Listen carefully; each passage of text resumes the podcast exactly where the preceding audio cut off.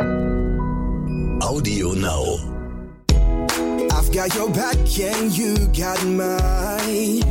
We're walking together, long roads and winding alleys, side by side. Mountain tops and lowest valleys, you and I. Herzlich willkommen bei Tierisch Menschlich, dem Podcast mit Hundeprofi Martin Rütter und Wissenschaftsjournalistin Katharina Adick.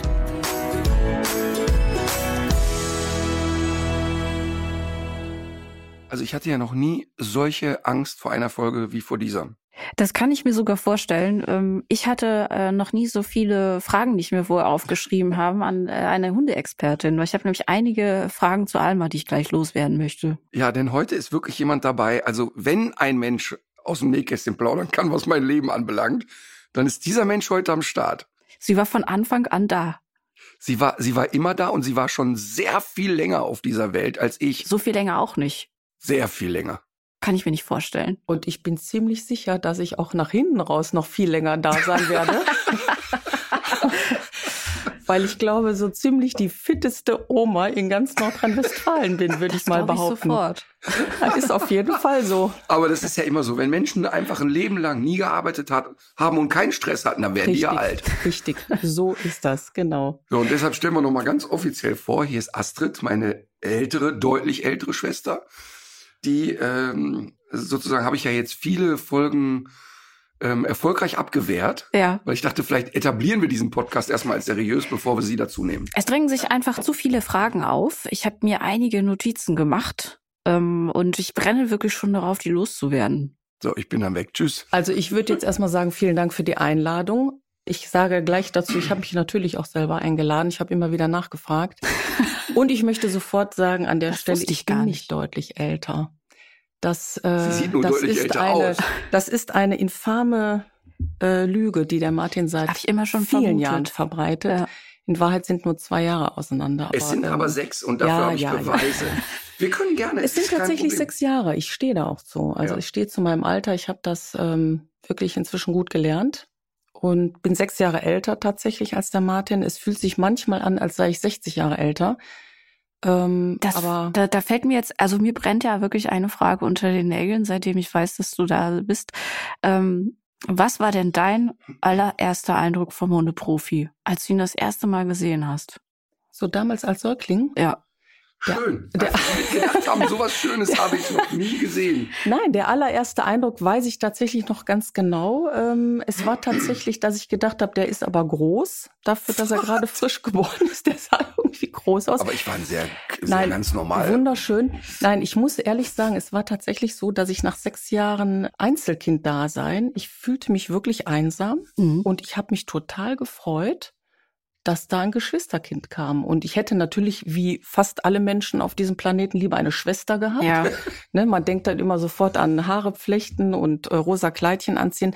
Es war ein Bruder und ich habe den von, von, von der ersten Sekunde an wirklich heiß und innig geliebt. Also ich war dann echt froh und habe gedacht, gut, der ist jetzt noch klein, aber eines Tages äh, ist der kann, interessant. Jetzt kann ich Ja. nur noch quälen, ohne dass er sich wehrt. Das hat aber gedauert, oder? Äh, Ich meine, da erstmal ist so ein, so ein Baby ja eine Enttäuschung, weil Äh, kann nichts. Stimmt, der hat schon auch viel geschrien, aber ähm, ich konnte schon auch viel damit anfangen. Ich habe dann so mich da ausgelebt mit Puppenspielen und ähm, Babysitten und was man dann so tut als sechsjähriges Mädchen tatsächlich. Ich, ja. ich werde wahrscheinlich Ja. zu ganz schlimmen Ja. Sachen missbraucht worden sein. Was ist denn deine oder eine deiner äh, frühesten äh, Erinnerungen an deine Schwester? Sag jetzt nichts Falsches. Nee, also tatsächlich, es ist wirklich ganz verrückt. Die Frage habe ich mir noch nie gestellt, wann ich das erste Mal Astrid so bewusst wahrgenommen habe. Das, das weiß ich wirklich nicht. Ich weiß nur, dass ich die von Anfang an als sehr übermächtig wahrgenommen habe. Ähm, also ich hatte, also als, als kleines Kind habe ich mich, und das ist wirklich kein Witz jetzt, sehr ausgeliefert gefühlt. ähm, also, also Als du wirklich- damals in dem Puppenkleidchen stecktest mit geflochtenen Zeugen. Du musst, ihr müsst euch das so vorstellen. Übrigens, ähm, wenn wir jetzt ausstrahlen, ist E.T. gerade seit vier Tagen 40 Jahre alt. Oh, E.T. ist 40 geworden und ähm, doch, doch. Unglaublich. Ja, und, und vielleicht kann man sich daran erinnern, als Gertie, die kleine Schwester von Elliot, ähm, E.T. ja auch äh, angezogen hat. Eine, Ja. eine Perücke aufgesetzt. Und so wie E.T. sich da gefühlt hat, habe ich mich gefühlt, als ich Astrid wahrnahm. Deine Kindheit in einem Bild. Richtig, ganz genau. ist ja verkleidete E.T. Nein, also nicht übermächtig im Sinne von ähm, bedrohlich, sondern ich hatte immer das Gefühl, und ich weiß nicht, also ich habe jetzt keine konkrete Erinnerung so mit drei oder so, aber ich hatte immer das Gefühl, da ist so eine verlässliche Komponente. So ein, ähm, ja, so, so ein Prinzip von Verlässlichkeit und Stärke irgendwie. Mhm. Ich meine, das mündete dann darin, dass sie auch mal jemanden blutig schlug, der mich bedrohte. Die Geschichte ist super. Äh, will an der Stelle direkt sagen, dass ich überhaupt nicht zur Gewalt neige. doch. Manchmal. Das klingt anders, muss ich auch, auch nur sagen. berechtigt. Nein. ich hatte natürlich als sechs Jahre ältere Schwester immer den Impuls, meinen kleinen Bruder zu beschützen. Und das habe ich auch tatsächlich nie abgelegt, so richtig. Das ist so. Ich hatte schon auch immer das Gefühl, dass wir waren so ein bisschen Hänsel und Gretel mäßig unterwegs. Und bis heute habe ich oft das Thema, dass ich denke, äh, warte mal, lass mich mal eben, ich kann das besser. Mhm. Ja. Ähm, auch wenn wir manchmal miteinander haken, ist es aber auch wieder ganz schnell so, wie das auch oft ist mit kleinen Brüdern. Ich glaube, du selber hast ja auch Brüder. Ja, Ne? ich habe auch zwei. Ich bin Sind so die in jünger? der Mitte. Der Du bist in der Mitte. eine ist ein knappes Jahr jünger nur Ah, okay, und der das andere ist- ist drei Jahre älter. Das ist interessant, auch eine interessante Konstellation. Aber Ja. ich, es ist ja so, dass man den kleinen Geschwistern oder mir geht es zumindest so nicht lange böse sein kann. Ich krieg manchmal eine richtige Wut, wie das normal ist vielleicht Ja. unter Geschwistern, und das verpufft dann aber genau in 60 Sekunden. Das ist sehr ärgerlich. Da musst du arbeiten. Ich versuche das gerade in Psychotherapie. Aber man Das muss zu dazu sagen, dass sie das äh, nach außen nicht trägt. Also ich weiß, ich weiß, dass, aber das beruht ja auf Gegenseitigkeit. Wir können uns beide gegenseitig nicht. Also es ist wirklich, wir bei uns knirscht es natürlich immer wieder mal, weil wir ja auch eng beruflich miteinander verbandelt sind. Ja. Astrid macht ja seit vielen Jahren ähm, bei mir die Zahlen und ist ähm, für in vielen Projekten oder in viele Projekte integriert. Und ich bin ja beruflich sehr, sehr ungeduldig und sehr unleidlich und höre mir so ein, ja, aber darauf könnte man noch achten, ja so ungern an. Mhm. Und allein darüber knirscht es schon manchmal, aber ähm, Ich kann das nicht leiden, wenn der mir widerspricht. Das ist ganz furchtbar, aber umgekehrt eben genauso. Das ist halt nicht immer so einfach. Ja, ich glaube, man das kann ist- nicht immer sagen, dass man gerade in einen Tunnel Genau. fährt ne? und nichts mehr hört. ja, aber genau das, aber genau das ist es. Ich meine, ich habe, ähm, kriege ja oft die Frage gestellt von Journalisten, wann haben sie denn so das erste Mal das Gefühl gehabt, es könnte so ein Unterhaltungswert in ihnen stecken Mhm. oder irgendwie, wie war das eigentlich alles? Und ich kann dann einfach immer nur wieder die gleiche Antwort geben. Wir waren einfach immer eine sehr laute Familie.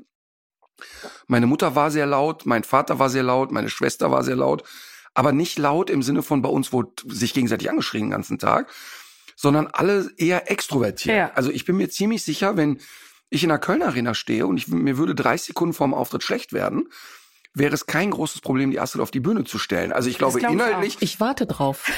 Ich hoffe immer drauf, dass Also wenn du mal mit einem gespaltenen Kopf Moment kommt, denke ich immer, halte dich bereit. Ja. Also, wenn Astrid in der Nähe ist, nehme ich auch keine Nahrung zu mir, Ja. weil ich Angst habe, es könnte Präparat drin sein.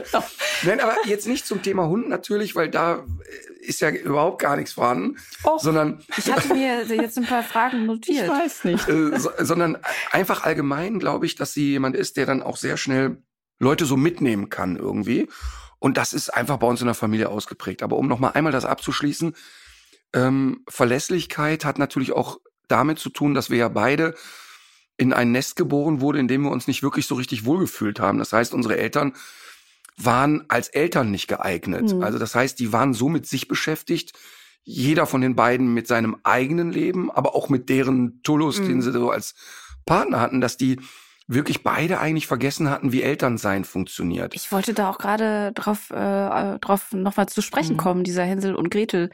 Ähm, Gedanke. Also eigentlich ist es ja so, wenn man auf die Welt kommt, man denkt ja erstmal, die Eltern sind Gott. Also die machen alles richtig, so wie die die Welt sehen, ist das richtig. Und äh, bis man überhaupt erstmal an den Punkt kommt, bestimmte Dinge zu hinterfragen, ob man die vielleicht auch nochmal an, anders sehen könnte, dauert das ja eine Weile. Aber euch war das relativ schnell klar, oder? Ja.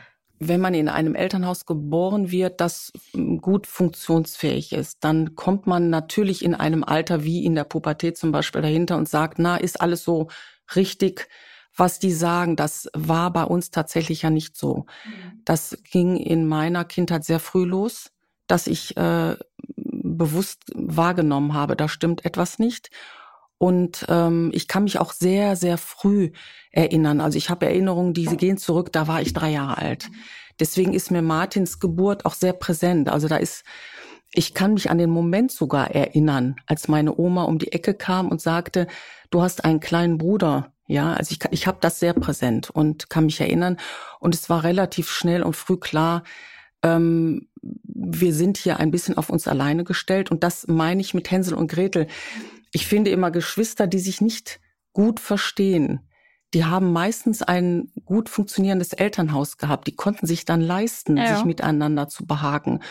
Und wir zwei konnten uns das gar nicht leisten, miteinander groß zu streiten. Das war ein, äh, bis heute empfinde ich das oft so, so ein Einanderklammern. Ähm, wir mussten zusammenhalten. Mhm. Ja, und da ist auch eine, eine tiefere Verbundenheit und da sind wir auch nicht alleine. Es gibt ja viele Familien, die nicht gut funktionieren. Und wenn man da hinsieht, finde ich, sieht man deutlich, dass da ein besonderer Zusammenhalt unter den Geschwistern ist. Mhm. Weil die einfach zusammenhalten müssen, auch ein Stück weit. Ja, ja wobei, das muss man ein bisschen ja. relativieren. Mit Zusammenhalt ist hier eigentlich gemeint, sie hat mich zusammengehalten. Mhm. Äh, denn es ist ja klar, dass ich, sagen wir mal, als ich so klein durch die Welt latschte, ich sag mal so, bis ich so zehn war, war mir das eigentlich nicht so bewusst. Denn ähm, ich habe eigentlich bin relativ unbeschwert ja. durch die Welt gelatscht und fröhlich auch durch die Welt gelatscht. Und den Stress und den Druck, den Astrid im Grunde auch als junges Mädchen oder junge Frau hatte, so mit auf mich aufzupassen, mich zu beschützen mhm. vor vielen Sachen, das war mir ja gar nicht so klar. Also du also, warst ein Puffer auch. Ich war sicher ein Puffer, aber das ist ein gutes Stichwort, was der Martin gerade sagt. Dass er sagt, er ist äh, fröhlich durch die Welt gelaufen weil du gesagt hast, was war dein erster Eindruck? Und das sage ich jetzt nicht nur, weil ich meinen Bruder ja wirklich, ähm, das wissen auch alle, wirklich äh, sehr, sehr liebe. Unabhängig davon war der Martin, und da hat er irgendwas in sich, was ich wirklich nicht mitbekommen habe, eine unfassbare Lustigkeit, ein Humor und ein, eine, ähm, eine Fröhlichkeit in sich. Ähm, das war schon sehr früh unterhaltsam. Mhm. Also ich weiß, dass der als Zweijähriger sowohl jähzornige Ausbrüche hatte, aber trotzdem da schon ein echter Entertainer war. Das ist wirklich so, das kann ich. Mit anderen Worten, es wurde sich schon, über das, das verzweifelt schreiende Kind lustig Nein, ich gemacht. Habe, so sagen. ich habe wirklich meine, meine Oma, die uns ja extrem wichtig war, noch wirklich vor Augen.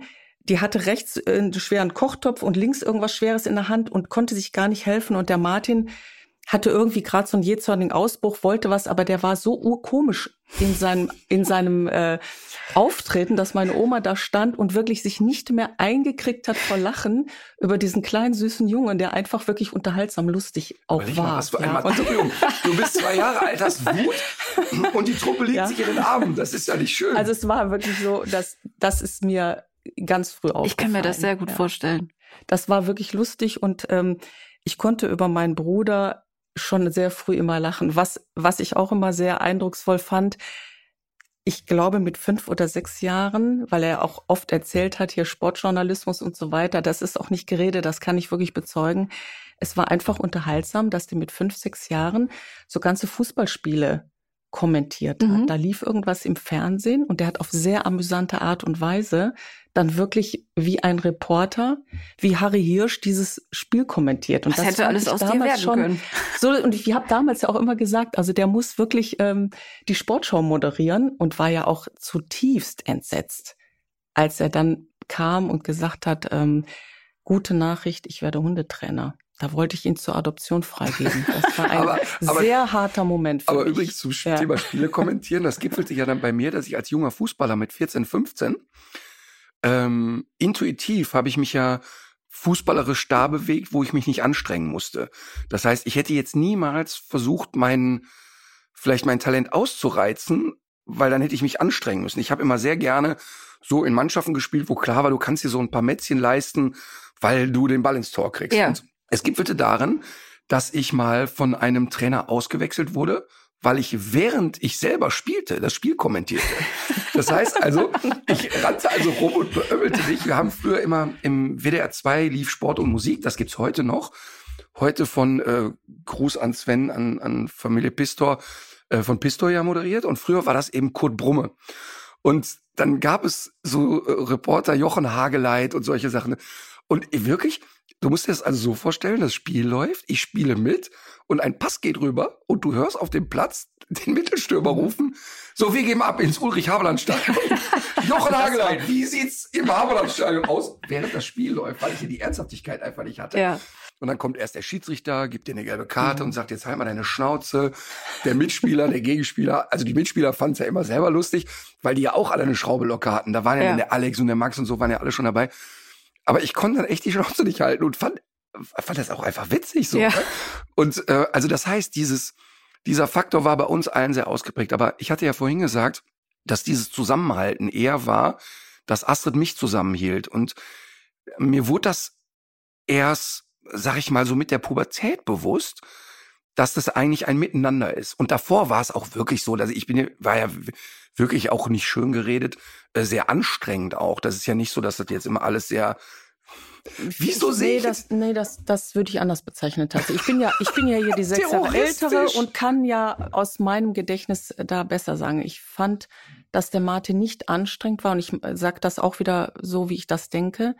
Ich habe den Martin ähm, als Kind nicht anstrengend, sondern mutig gefunden. Es gab Situationen bei uns mutig zu alle Hause. anzustrengen? Nee, nee, ich fand das schon. Es gab Szenen bei uns zu Hause. Ähm, Geht das in diese Richtung verhaltensoriginell? Das sind so der die war Euphemismen. verhaltensoriginell sicherlich hin und wieder in der Schulklasse und auf dem Fußballplatz. Da war der sehr verhaltensoriginell. Ähm, ich fand ihn äh, mutig in Situationen, in denen ich wirklich auch Angst bekommen habe. Es gab Situationen zu Hause, in denen hatte ich Angst. Und ich hatte dann eher die Art, eben nicht laut zu sein, Mhm. sondern zu erstarren. Ich wurde dann eher still. Und ich Ich fand ein meinen kleinen Bruder unfassbar mutig, weil der sich gewehrt hat. Der war laut in dem Moment. Der hat so um sich geschlagen Mhm. im wahrsten Sinne, äh, um sich zu verteidigen. Das fand ich immer mutig. Und ich finde die Art, mutig zu sein, die steckte schon in ihm drin. Ich musste mir das erkämpfen. Ich Mhm. musste irgendwann, ähm, so als Jugendlicher habe ich begonnen, auch weil er sagt, ich bin auch laut gewesen, war ich erst ab einem bestimmten Alter, weil ich dann gesagt habe, oder nicht, ja, so für mich die Entscheidung getroffen habe, ich kann äh, nur etwas erreichen, wenn ich auch mal was sage Mhm. und habe bis heute mich auch ein bisschen dann an den äh, Martin, an Martin orientiert im Sinne von ähm, sag mal was und zeig mal Rückgrat. Mhm. Ich fühle Rückgrat in mir, aber ich habe dann nicht so diesen Mut nach vorne zu schießen und das auch mal zu zeigen. Und da habe ich mich schon an Martin auch bis heute orientiert. Also ich finde ihn anstrengend heute manchmal. Aber als Kind habe ich das eher mutig empfunden. Also ich sag mal ein konkretes wehren. Beispiel. Ja. Ähm, wir haben ja schon ein paar Mal darüber gesprochen und ist ja auch für uns beide ja überhaupt nichts, worüber wir nicht reden wollen. Wir hatten sehr, sehr unterschiedliche Eltern im Sinne von meine Mutter, die ja jetzt inzwischen verstorben ist an dieser Demenz, war immer sehr keiferig und hysterisch. Jede Mhm. Kleinigkeit äh, führte dazu, dass die komplett hysterisch, hysterisch war. Und mein Vater war eher so, ach ja, Mensch, schreit die wieder, packe ich meine Sporttasche, geh zum Sport. Das heißt, wenn die also ausrastete, war der für uns als Hilfe nicht da, weil Mhm. er auch als Vater so nicht geeignet war in dem Sinne. Und man kann da deshalb so drüber äh, sprechen, weil ich ja total Frieden damit geschlossen habe. Ich mache denen überhaupt keinen Vorwurf mehr. Aber du musst dir also folgende Situation äh, äh, vorstellen. Wir beide sind in einem Raum, in dem nicht ein Möbelstück steht und machen eine Kissenschlacht. Und es ist aber wirklich fröhlich und es ist überhaupt keine Aggressivität im Kessel. Meine Mutter kommt nach Hause und kriegt einen vollkommenen Ausraster. Also wirklich schreit wie eine Irre uns an und droht mit Gewalt. Also packt mich, schüttelt mich, äh, versucht mit einem Gegenstand nach mir zu schlagen. Also wir sind jetzt nicht, muss man ja ganz klar sagen, jetzt nicht körperlich da irgendwie rund um die misshandelt worden.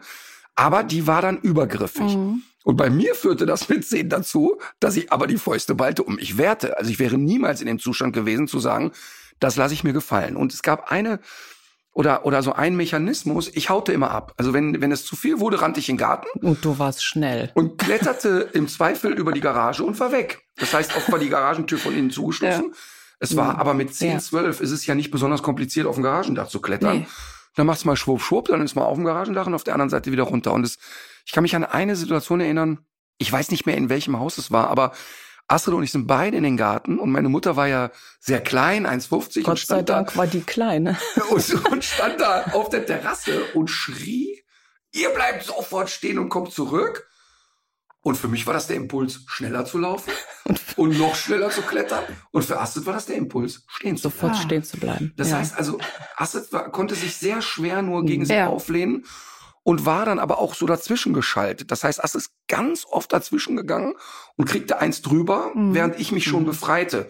Und dieses sich dagegen auflehnen, gibt's auch noch ein Beispiel in unserem Erwachsenenleben. Astrid war schon Mutter, hatte selber Kinder und meine Mutter hatte dann immer so den Anflug, wenn sie zu Besuch kam, Astrid in irgendeiner Art und Weise zu korrigieren und zu maßregeln. Mhm. Kommt also rein, sagt nicht guten Tag, reißt erstmal drei Küchenschränke auf und regt sich auf, wie die Gläser angeordnet sind. Mhm.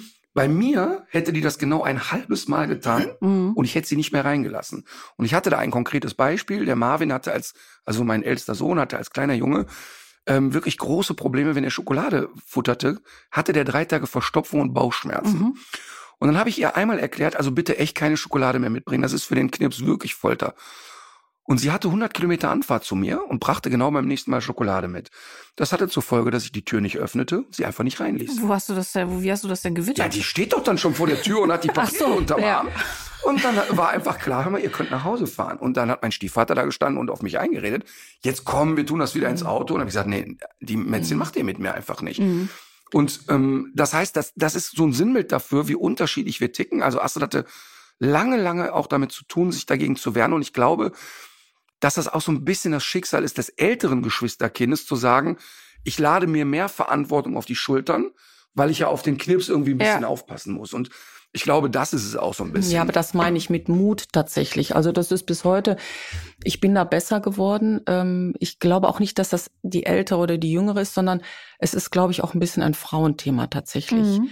Dann doch zu allen Seiten auszugleichen und ähm, Und auch Situationen entschärfen zu wollen. Genau, ne? die, genau, die Situation entschärfen zu wollen. Und ich bewundere es bis heute. Also ich fand immer, dass der Martin als kleines Kind schon Mut hatte, sich gegen Sachen abzugrenzen. Das hat er bis heute und ich fand es immer toll. Oder auch Mut zu haben, manche ja, lustige Geschäftsideen, wie ich werde Hundetrainer statt Sportmoderator. Man hört deutlich heraus, dass ich bis heute da nicht meinen Frieden geschlossen habe. Nein, das ist jetzt Quatsch. Also ich bewundere das sehr, was er daraus gemacht hat. Ähm, aber auch das war ja, ähm, die einen sagen irre, die anderen sagen mutig. Ich fand das tatsächlich sehr mutig. Ja. Und heute arbeitet ihr zusammen. Also jetzt ja schon seit vielen, Schon. vielen Jahren, Genau. oder? Wie lange schon? Ja, also jetzt inzwischen bin ich, glaube ich, 13, 14 Jahre, fast 14 Jahre dabei.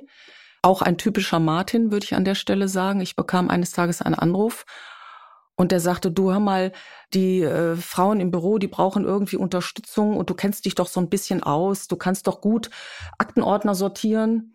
Ähm, und, Sie und so ein paar. Rechnungen und so ein paar Rechnungen hin und her ähm, sortieren und die brauchen da Unterstützung.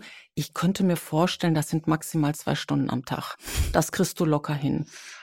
Und äh, Wer hätte wissen können, dass bis- die so langsam arbeiten? bis heute, bis heute grämen wir uns ja alle im Büro darüber, dass der Martin uns manchmal mit Aufgaben betraut mit den Worten, das müsste eigentlich ein Knopfdruck sein. Ja, das ist schnell gemacht. Das ist schnell gemacht. Das kennst du vielleicht inzwischen auch schon Mhm. ganz gut. Das muss man doch in 20 Minuten recherchiert haben. Und in Wahrheit äh, habe ich begonnen. Ich habe zu der Zeit noch in Augsburg gewohnt für ein paar Jahre und habe zu der Zeit begonnen und habe tatsächlich losgelegt und es waren eher so 16 Stunden am Tag. Mhm. Und dann habe ich angefangen, mir professionelle Buchhalter Ach so, ich dachte, zu Hilfe suchen, zu suchen. Hilfe zu suchen. Genau du das da- immer Für mitmachst. psychotherapeutische Hilfe hatte ich damals noch keine Zeit. Äh, dafür hatte ich zu viel Arbeit. Aber es ist tatsächlich so, dass ich dann da wirklich voll eingestiegen bin. Immer mit der Marschroute, äh, Kinder, erinnert euch, dass ich Angst vor Hunden habe.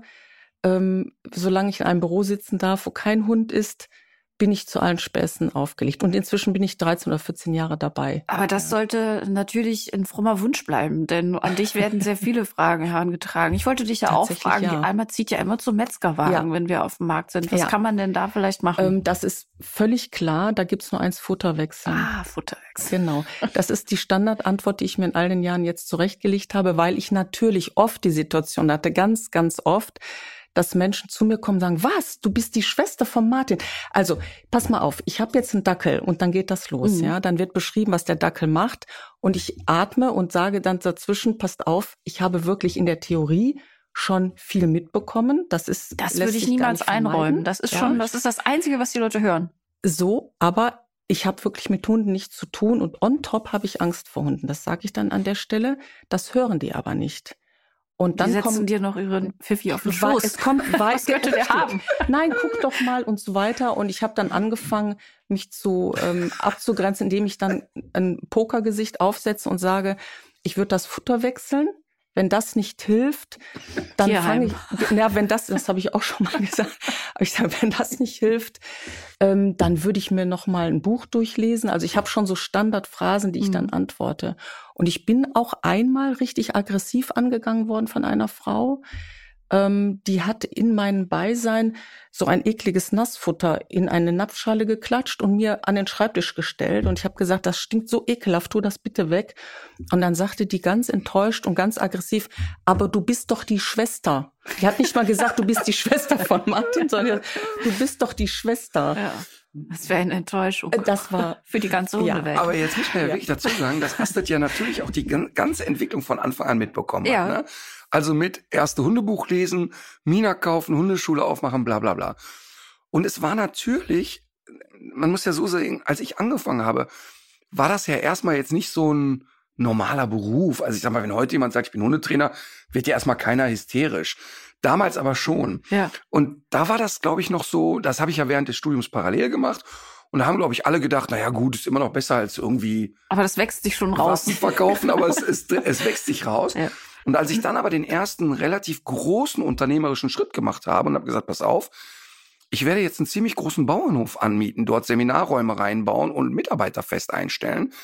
Da war Sorge da. Also da haben wirklich alle gedacht, okay, das wird jetzt ein Problem. Also es wird Mhm. jetzt, eh- also jetzt nicht ein psychologisches Problem, sondern der halst sich etwas auf, womit er sich ähm, im Prinzip viel verbauen kann. Hast du ihm das dann auch so gesagt? Natürlich, mir fehlte jegliche Fantasie damals. Man muss sich vorstellen, das ist ja ich jetzt wahrscheinlich circa 25 Jahre zurück. Ja. Und zu dieser Zeit war es wirklich äh, nicht üblich, für mich in meinem Kosmos nicht üblich, dass Menschen irgendwie ein Interesse daran hatten, eine Hundeschule zu besuchen. Mhm. Natürlich gab es damals schon Hundeschulen. Es gab diesen typischen äh, Schäferhundeverein. Ähm, aber ich hatte wirklich die Fantasie nicht. Ich, mir war klar, jemand würde Geld bezahlen für eine Tennistrainerstunde oder für einen Privatunterricht im Englisch, aber nicht um den Hund äh, schulen zu lassen. Mhm. Mir fehlte da wirklich die Fantasie. Unabhängig davon hatte ich zu dem Zeitpunkt tatsächlich wirklich tief, tief sitzende Angst vor Hunden. Das war wirklich ein großes Thema. Und ich habe dann damals den Martin immer wieder besucht im Kölner Stadtwald. Da hat er ja begonnen. Und ich fand das sofort extrem spannend, das Thema. Aus der Ferne, Mhm. immer mit einem Sicherheitsabstand. Als es dann losging, äh, zu lernen, wie funktioniert die Körpersprache. Ich fand das enorm anstrengend. Und nach hinten raus hat es mir ja wahnsinnig Lebensqualität auch wieder gegeben in meiner Angst, äh, das äh, zu lernen, ein bisschen mitlernen zu dürfen. Aber dieser unternehmerische Schritt, dann zu sagen, ich mache mich selbstständig, da hatte ich Schnappatmung. Da habe Mhm. ich gedacht, okay, das, wie soll das funktionieren? Was hast du denn dann gemacht? Hast du es? Ich habe ihm gesagt, wir geben dich zur Adoption frei. Mhm.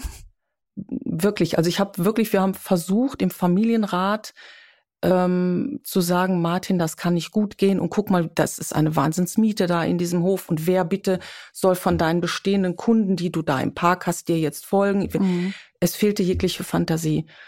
Und das ist ja innerhalb von gefühlt drei Monaten und wahrscheinlich waren es sechs Monaten total erfolgreich schon damals gewesen.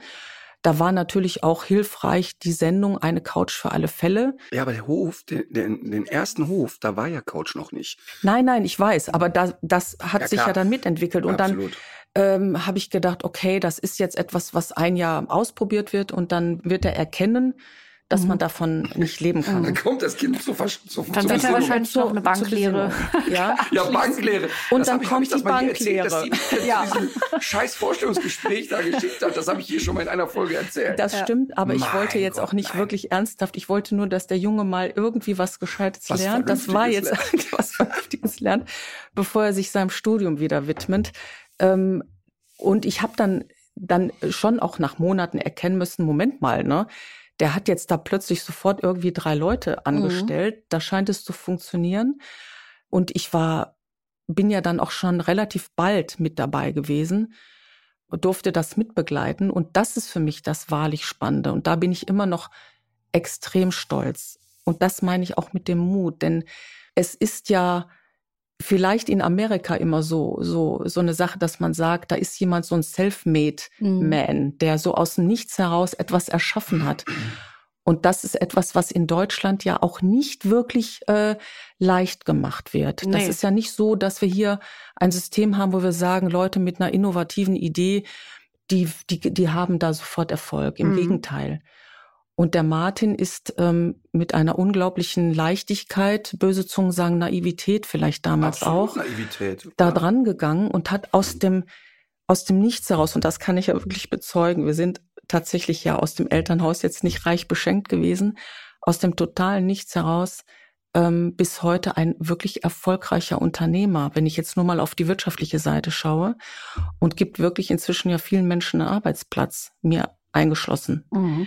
Du hast ja, das war ja keine reine ähm, lineare Entwicklung, sagen Nein. wir mal so. Du hast ja zwischendurch auch ähm, Federn gelassen, denke ich mal. Und da leidet man wahrscheinlich auch äh, mit, oder? Ja, ich sag mal, die ganz großen internen Katastrophen habe ich ja gar nicht oft mit mir selber, mit mir selber ausgemacht. Aber ich hatte natürlich Anrufe, wenn dir der Steuerberater so mitteilt, ähm, nur dass du es mal gehört hast, wenn ich heute auf die Zahlen gucke, reden wir von Insolvenz. Ähm, Mhm. Du hast ein echtes Problem. Also Mhm. wir müssen jetzt mal einmal wirklich ernsthaft über Zahlen gucken. Und dann war an solchen Stellen gerne meine Antwort, mal, ähm, ich habe jetzt gerade keine Zeit für solchen Quatsch. Und habe dann einfach weitergemacht. Aber und, geht dir ähm, dann nicht irgendwie so der Arsch auf Grundeis? Nein, nein. Und das finde ich nein. nämlich immer so ein Mysterium. Also ähm, man selber geht ja, also ich gehe tatsächlich ganz anders durch die Mhm. Welt und ähm, ich, ich würde mir davon auch gerne noch eine etwas dickere Scheibe abschneiden. Aber das ist einfach naturgegeben. Ne? Ja, pass auf, weißt du, warum ich gerade jetzt unternehmerisch hatte ich nie Muffe? Weil ich von nichts kam. Das bedeutet, das, was ich mir da schon erarbeitet hatte, wenn Mhm. das wieder weg gewesen wäre, ich war da jung. Ähm, ich sag mal so, ich habe mit Ja, aber man- 25 mich selbstständig gemacht und mit 28 würde ich sagen, vielleicht 29, war es erstmal mathematisch insolvent Mhm. dass einfach klar war, das, was du da machst, ist, du hast echt viel Geld umgesetzt, aber du hast noch viel mehr Geld ausgegeben. Nur mein Geld ausgeben war ja nicht für Rolex und Bentley. Du hast ja investiert. Immer volle Pulle so. und den nächsten Zaun und noch ein Handbuch schreiben und noch was drehen und hier eine Kamera kaufen und gib ihm. Ähm, und war zu der Zeit ja auch nicht gerade mathematisch gebildet oder dass man mir erklärt hätte, guck mal, so funktionieren Zahlen, sondern ich hatte eine Idee Mhm. Und dann war, habe ich immer sofort an die Idee geglaubt. Und ich habe immer dann, wenn es schwierig wurde, habe ich gedacht, guck mal, was ist das Worst-Case-Szenario? Du äh, darfst jetzt nichts machen, was strafbar ist und dich sperrt jemand ein. Das, das nicht. Aber Mhm. wenn du jetzt wirklich hier rausgehst und das Ding ist komplett vor die Wand gefahren, du bist ein junger, gesunder Mensch, der auch keinen Ekel vor Arbeit hat. Also ich bin jetzt nicht ein naturfleißiger Mensch, ich bin ja eher faul und drück mich gerne vor Sachen, die ich nicht ha gerne habe, aber Kein Widerspruch hier, oder? Den würde ich auch sagen. Ja. Ja, Lassen wir genau. so stehen. Das kann man genauso stehen lassen, ist auch kein Geheimnis. Aber ähm, die Sachen, die ich mag, da entwickle ich eine wahnsinnige Leidenschaft und auch, auch ein hohes Arbeitspensum. Und mir war einfach wirklich immer klar, du hast nichts zu verlieren. Es änderte sich natürlich in dem Moment, wo ich Vater wurde. Mhm. Da denkst du natürlich anders nach. Und heute, wo ich sage, ich habe eigentlich die Schäfchen im Trocknen, ist ja kein Geheimnis, ich müsste schon längst nicht mehr arbeiten, werde ich spannenderweise vorsichtiger mit beruflichen Entscheidungen. Das heißt, jetzt, wo irgendwie schon was angespart ist, denke ich zweimal mehr drüber nach, macht die Investition Sinn, ja oder nein. Als ich noch nicht viel hatte, habe ich immer gesagt, ja, vorne rechts ist Gas und Feuer frei, weil ich nichts zu verlieren hatte. Ja. Und, und dann kommt noch etwas anderes hinzu. Ich glaube, dass ich so sehr immer an das geglaubt habe, was ich gemacht habe, dass ich es echt nicht in Frage gestellt habe. Also ich weiß wirklich, dass ich mit der Simone, das war, Simone war erst Kundin bei mir und dann erste Mitarbeiterin. Und, und wir haben in der WG gewohnt und waren gut befreundet, haben äh, immer noch guten Kontakt und so. Und ich saß wirklich in der Kölner Philharmonie und da waren 1600 Leute, ich glaube bei Nigel Kennedy oder Stomp oder sowas. Und ich habe wirklich, zu der Zeit hatte ich 50 Zuschauer im Schnitt oder 30. Und ich hab, war fest davon überzeugt und habe auch zu Simone an dem Tag gesagt, ich wüsste keinen Grund, warum hier nicht mal 1500 Hundeleute sitzen sollten. Warum ich jetzt daran geglaubt habe, weiß ich nicht mehr. Aber ich habe einfach daran geglaubt. Und wenn du fest von der Sache überzeugt bist und dir auch das Arbeiten ja Spaß macht, ich habe das wirklich geliebt. Also ich habe zehn Stunden Einzelunterricht gegeben. Und jemand, der eine Hundeschule hat, weiß, was zehn Stunden Einzelunterricht ist, wirklich Wahnsinn. Und danach habe ich einen Vortrag gehalten von drei Stunden in der Kneipe. Also ich habe einfach Naja, dran geglaubt. Trotz, trotzdem eins kam aber trotzdem bis heute dazu. Ähm, es gibt ja auch Menschen, die sind leidenschaftlich mit einem, mit einem Beruf, mit einem Hobby, wenn ich jetzt an Kunst denke oder an Ja. Sport oder was auch immer. Ähm, die sind da auch genauso leidenschaftlich mit ihrer Idee. Nur nicht so erfolgreich. Und nicht, vielleicht nicht erfolgreich, aber denen fehlt auch ähm, ein gewisses unternehmerisches, wirtschaftliches Gen. Gespür. Das Mhm. Gespür, das hat Mhm. nicht, das hat auch nicht jeder, ja. Mhm. Und äh, das habe ich Das bei Martin, ja immer. das habe ich bei genau, das war wirklich auch sehr früh erkennbar. Ähm, das habe ich auch. Da, ne, das, ich weiß nicht, ob das so eine Ruhrpott-Mentalität ist, dass man weiß, was Ja. die Butter kostet. Ähm, dass einfach auch ein wirklich instinktiv sicheres Gespür dafür da war, was ist wirtschaftlich jetzt sinnvoll. Jetzt, ich rede jetzt nicht davon, dass der Martin manchmal Ideen hat, wo ich denke, okay, das könnte etwas wirtschaftlicher angegangen werden, ja. Aber ähm, unterm Strich ist ja jetzt nichts dabei gewesen, wo man sagt, das ist jetzt total absurd und es bringt überhaupt nichts. Mhm. Davon kann er niemals leben. Und das war eben zu Beginn schon direkt sichtbar. Ja. Er hat ja auch vor dieser Geschäftsidee damals auch schon mit anderen lustigen Sachen sich äh, sein Geld selber verdient. Er war ja, bei Rockkonzerten. Ja, haben wir ja auch war schon ja im Prinzip gesprochen. mit 17 Jahren finanziell schon weitestgehend komplett autark. Dann, Das muss man ja erstmal hinkriegen. ja, allerdings. Ähm, dann lief das irgendwann sehr, sehr gut und dann irgendwann so gut, dass du sehr, sehr viel gearbeitet hast. Und ähm, jetzt ist es, glaube ich, äh, fast genau 15 Jahre her, dass es da mal einen ziemlichen Dämpfer gab und du musstest ins Krankenhaus. Kannst du Ja. dich, Astrid, noch an diesen Tag erinnern? Ich kann mich äh, deshalb gut dran erinnern, weil ich ähm, das erst tatsächlich drei Tage später erfahren habe und darüber stinksauer war. Mhm. Ähm, darüber war ich wirklich zutiefst empört und entsetzt und ähm, wünsche mir auch sehr, dass, dass er das so nicht nochmal Das macht. wäre mir auch so gegangen. Ähm, der war damals in der Schweiz, der Martin, und ich habe diesen Anruf, äh, übrigens, ich lieg da im Krankenhaus und ich ist aber jetzt alles wieder gut. Das ist ja auch typisch Martin, zu sagen, nee, nee, ist alles wieder bestens. War ja auch Ich glaube, das war ein Herzinfarkt, aber er ist nicht wirklich so schlimm. Vielleicht war das auch gar kein Herzinfarkt und ich kriegte bei dem Telefonat schon selber, Selber einen. Herzinfarkt. Ich habe das tatsächlich erst drei Tage später erfahren und ähm, ja, ich habe das im ersten Moment auch nicht so richtig glauben können, Mhm. weil ich gedacht habe, Moment, er ist, äh, ich glaube damals 38. Ähm, ich wusste, er ist schon arg 37. unter Dampf, beruflich, Mhm. privat, unter hohem Stress. Ähm, aber ich hatte die Risikofakten nicht gesehen. Also ich als alte ähm, Krankenschwester, ich komme aus einem medizinischen Beruf und war damals noch mit einem Arzt verheiratet. Wir haben uns dann auch die Befunde kommen lassen aus der Schweiz, haben da mal reingeguckt und siehe da, es war tatsächlich ein krankhafter Befund. Und ähm, ich, mir macht das tatsächlich bis heute auch Sorge. Und da kommt dann auch wieder die große Schwester, dass ich dann gerne auch mal alle vier Wochen sage, übrigens, du musst mal wieder zur Kontrolle oder Mhm. zum Kardiologen oder so. Aber das ist zum Beispiel auch so etwas, als das passierte. Also ich habe wirklich auf dem Weg zum Krankenhaus ernsthaft gedacht, ich sterbe. Und ich bin ja wirklich jetzt echt nicht so getaktet. Also, also bis ich mir Sorgen mache, auch mit mir selber. Mhm. Also jetzt so der Klassiker. Ich musste, ähm, jetzt vor kurzem ist ja ähm, Alexander Zverev beim, beim Tennisspielen umgeknickt und riss sich die Bänder. Ne? Ah, okay. irgendwie in einem sehr wichtigen Spiel für Ja. ihn gegen Nadal und so weiter. Und dann fiel der da um und heulte auf dem Aschenplatz vor sich hin. Und ähm, ich saß da wirklich vorm Fernsehen und habe gedacht, Junge, ist dein Ernst jetzt? Ich musste so lachen, als er das erzählt hat, weil ich exakt zur gleichen Sekunde in einer anderen Stadt vor einem anderen Fernseher saß, unabhängig von Martin und ich exakt die gleiche Reaktion, die gleiche Reaktion. Ich habe zu meinem Mann gesagt, mein Gott, stellt der sich an. Das war doch nix. Und, und ich sagte mal eins, stimmt, der hat die Außenbänder gerissen. Und ich weiß aus eigener Erfahrung, weil Aber er ich hat ja das- noch die anderen, oder was? Ja, nee, ich, also ich, ich weiß aus eigener Erfahrung, weil ich sowohl schon mehrere Bänderrisse hatte, ich hatte auch den Knöchel gebrochen und so weiter. Ich weiß, das ist echt schmerzhaft. Also es ist wirklich nicht so Kindergeburtstag. Ja. Aber interessant fand ich halt, ich saß vor dem Bildschirm. Jetzt muss man dazu sagen, dass ich jetzt sowieso nicht äh, jetzt so großer Fan äh, bin oder so. Aber ich kenne ihn ja gar nicht. Ich habe also weder etwas Positives noch was Negatives mit ihm assoziiert. Und dann klickte der da um und ich wusste auch sofort, okay, das Spiel ist jetzt vorbei. Ähm, das konnte man wirklich sehr schnell sehen. Aber dann ging bei dem so eine Heulerei los. Und zwar, und zwar so eine Heulerei, die so hatte, Ah, die hatte wirklich etwas von einem kleinen Kind. Das ist aber jetzt so gemein. Ungerecht. Und der sieht ja sowieso ein bisschen ungelenk aus, weil der so 2,20 Meter groß so. ist. Und ich saß da wirklich, ich saß wirklich vom Bildschirm. Ich konnte total fühlen, dass er Schmerzen hat. Ich konnte auch fühlen, was für eine Scheiße das ist, in einem solchen Spiel ausgebremst zu werden durch eine Verletzung. Aber mein erster Impuls war, Junge, jetzt mach dich gerade auf mit der Scheißsäulerei. Weil das ist so das, ich habe mir beim Fußball den Knöchel gebrochen und für mich war selbst erklärend, dass ich jetzt mit dem Auto zum Krankenhaus fahre. Und das ist auch nicht schlau oder so, ne? Mhm. Überhaupt gar nicht schlau.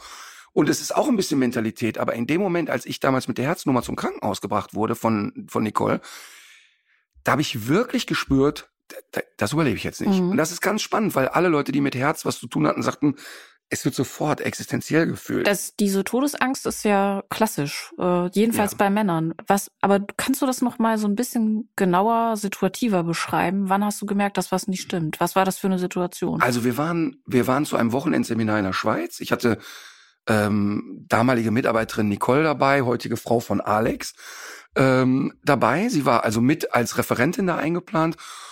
Und wir waren in, in irgendeinem Hotel, keine Ahnung, waren waren halt irgendwie da so. Und dann kriegte ich abends um acht, hatte ich so ein bisschen irgendwie das Gefühl, ich hätte so ein Lutschbonbon aus Versehen runtergeschluckt und das steckt im Hals fest.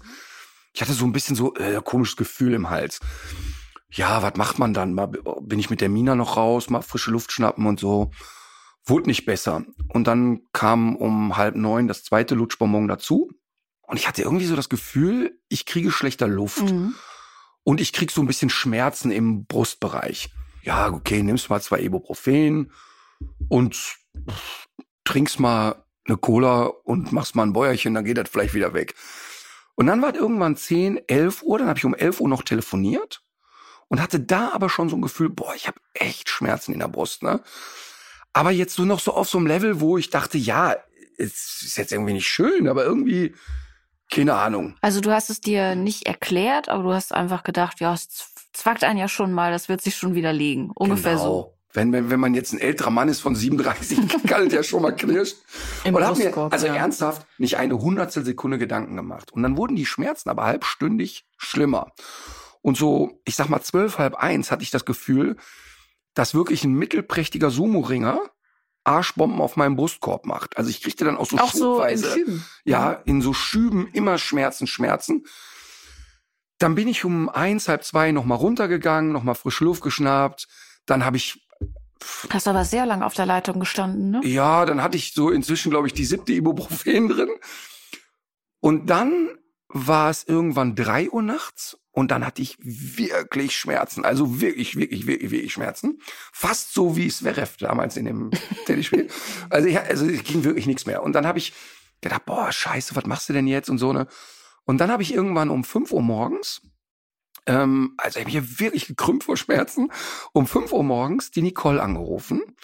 Und jetzt muss man dazu sagen, die Nicole ist ein Mensch, wenn die schläft, kannst du die Erde unter ihr wegtragen und sie merkt das nicht. Also eigentlich habe ich gedacht, wenn ich die jetzt anrufe, die kriegst du so nicht ans Telefon.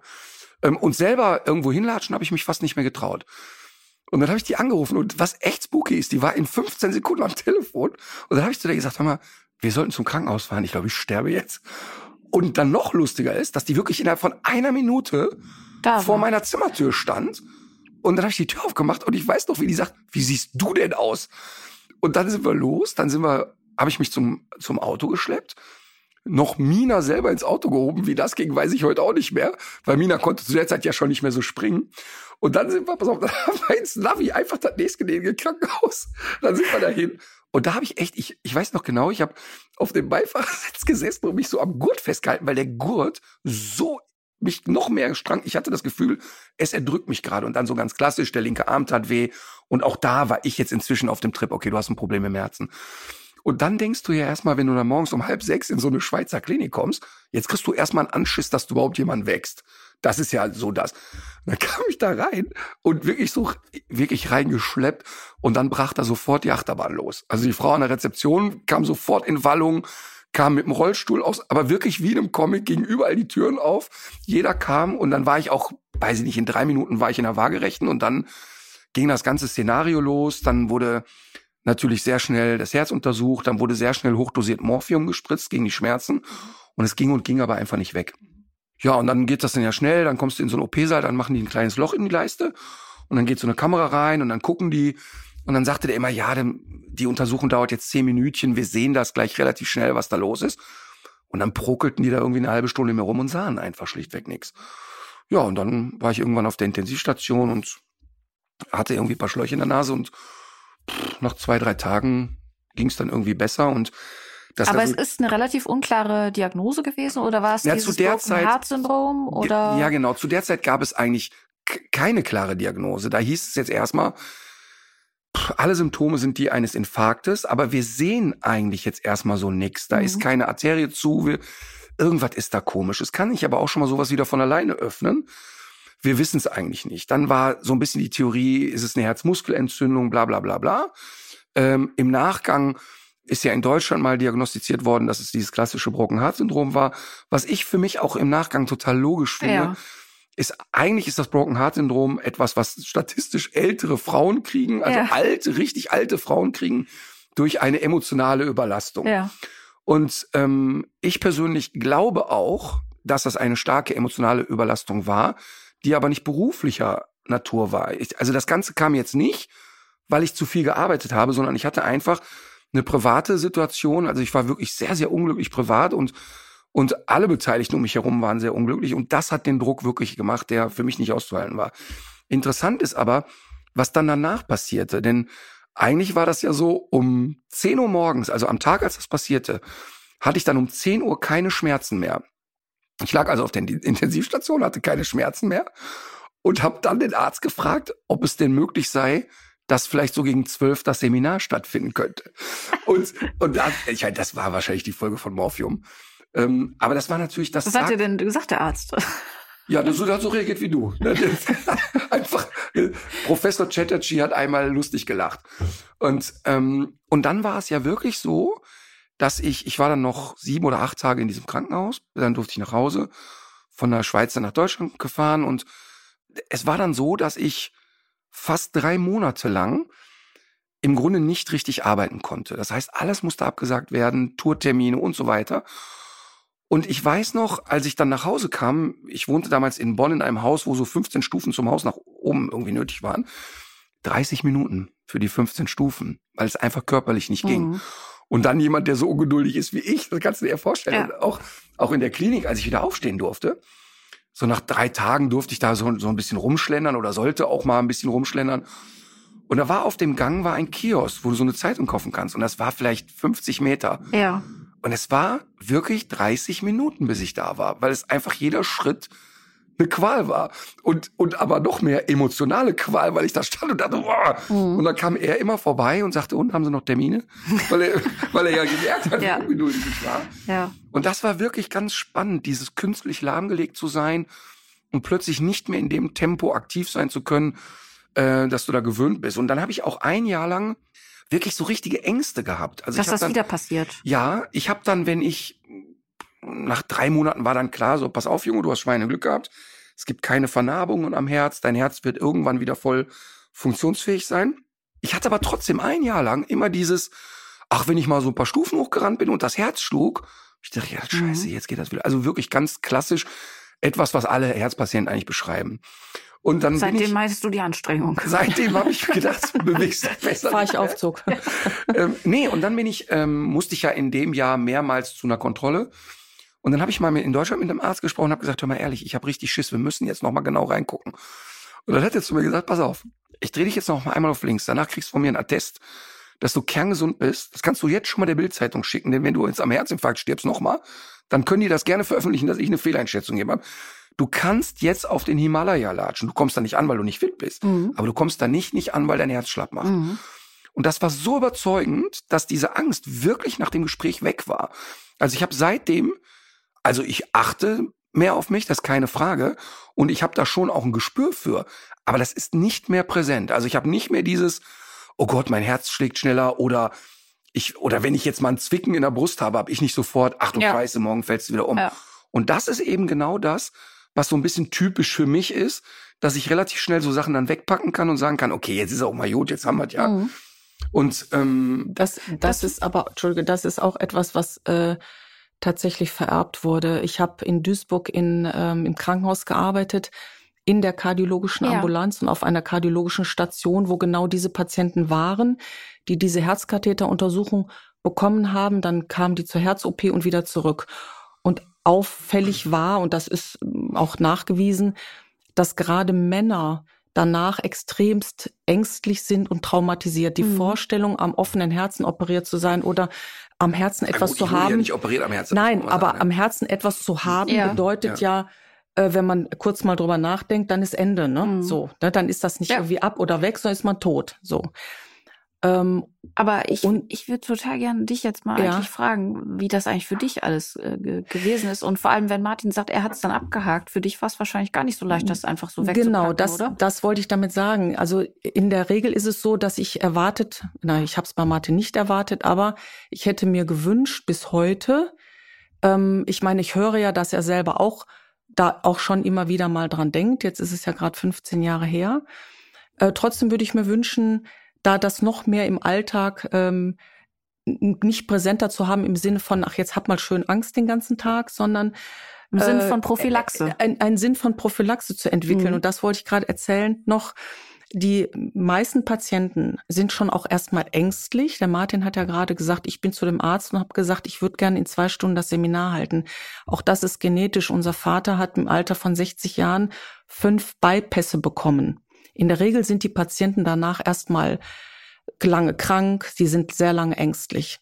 Ich habe den besucht, drei Tage später, mein Vater, und mir kam eine äh, Krankenschwester, Kollegin entgegen und sagte, könnt ihr mal oder kannst du mal dafür sorgen, dass ein Vater verlegt wird? Wir halten den hier nicht mehr aus. Der ist hier wie so ein Karnevalsprinz unterwegs. Das erste, was der sagte, war, was macht ihr hier alle für komische Gesichter? Ich bin doch noch nicht tot. Das zweite war, dass die Physiotherapeutin kam, um ihm zu helfen beim Aufstehen und er zu ihr gesagt hat, geht's Ihnen nicht gut? Soll ich Ihnen helfen? Also das natürlich immer mit seinem Duisburger Witz und da sofort mit umgegangen ist mit dem Thema, jetzt habe ich fünf neue Bypässe, ich bin wie neu. ah, Ich kann jetzt eigentlich genau so wieder so durchstarten man wie früher. auch sehen. Das behauptet der bis heute. Ja, also Ja. er sagt immer, Mensch, ich habe fünf neue Bypässe, der fühlt sich wie der sechs Millionen Dollar Mann und meint, er kann jetzt wieder neu starten. Und da sehe ich die Parallele zu Martin, wenn ich sage, magst du an der einen oder anderen Stelle dich ein bisschen besser beim Kardiologen nochmal einfinden und kontrollieren? Oder ich denke, willst du mal gucken, ob du einen hohen Blutdruck hast? Mhm. Dann kommt sofort wie äh, Sachen wie Quatsch, mir geht's so gut wie seit Jahren nicht Mhm. ich bin bestens unterwegs und so weiter und ich mache mir da schon Sorgen und so ging es mir eben damals auch. Ja. Also ähm, einfach auf, aufgrund meiner medizinischen Ausbildung äh, weiß ich ja, dass es Sinn macht, wenn man sich mit gewissen genetischen Dispositionen entsprechend ähm, verhält. Ja. ja. Und äh, weil uns ja noch ein, zwei Leute zuhören, ähm, sollte man die Gelegenheit nicht ungenutzt lassen. Wenn man sich jetzt mal überlegt, äh, du sitzt da ja und man kann sich kaum vorstellen, dass du mal krank und gebrechlich sein könntest. Ähm, aber wenn wir jetzt mal so 25 bis 30 Jahre in die Zukunft reisen und ähm, dann steigt ja auch das Risiko für Herzerkrankungen bei Frauen. Ähm, das wird sich ja möglicherweise äh, ganz anders äußern als bei Martin. Das wissen ja viele Leute noch gar nicht. Also die, dieser klassische Schmerz in der Brust, Ja. das ist bei Frauen ja häufig Richtig. ganz anders. Und das ist irgendwie immer Ja. noch so ein bisschen unterbelichtet. Total. Und es ist bei Frauen auch oft so, dass die dann noch auch, auch so eine Resolutheit entwickeln und noch meinen, sie müssten selber mit dem Ja. Bus zum Krankenhaus fahren oder am besten auch erst morgen früh, damit man da niemandem zur Last Aber, es ist, aber es ist, eine Sache ist ganz Ja. wichtig. Das, was ich da gemacht habe und erzählt habe, ist totaler Dünnpfiff. Genau, darauf wollte ich hinaus. Absolut. Und das sollte man nicht als glorifiziertes Beispiel nehmen.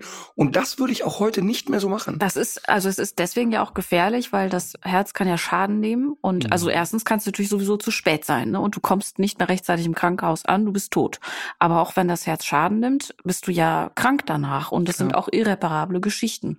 Und ob es jetzt, ob es jetzt dieses Takotsubo, dieses Broken Heart Syndrom ist oder ein klassischer Herzinfarkt, bei Frauen kann sich das auch mal ankündigen äh, durch eine Übelkeit oder durch extreme Müdigkeit oder durch Schmerzen im Rücken. Und im Kiefer. Und im Kiefer, das, Mhm. äh, das kann auch mal der klassische Schmerz in der Brust Ja. und im Arm sein.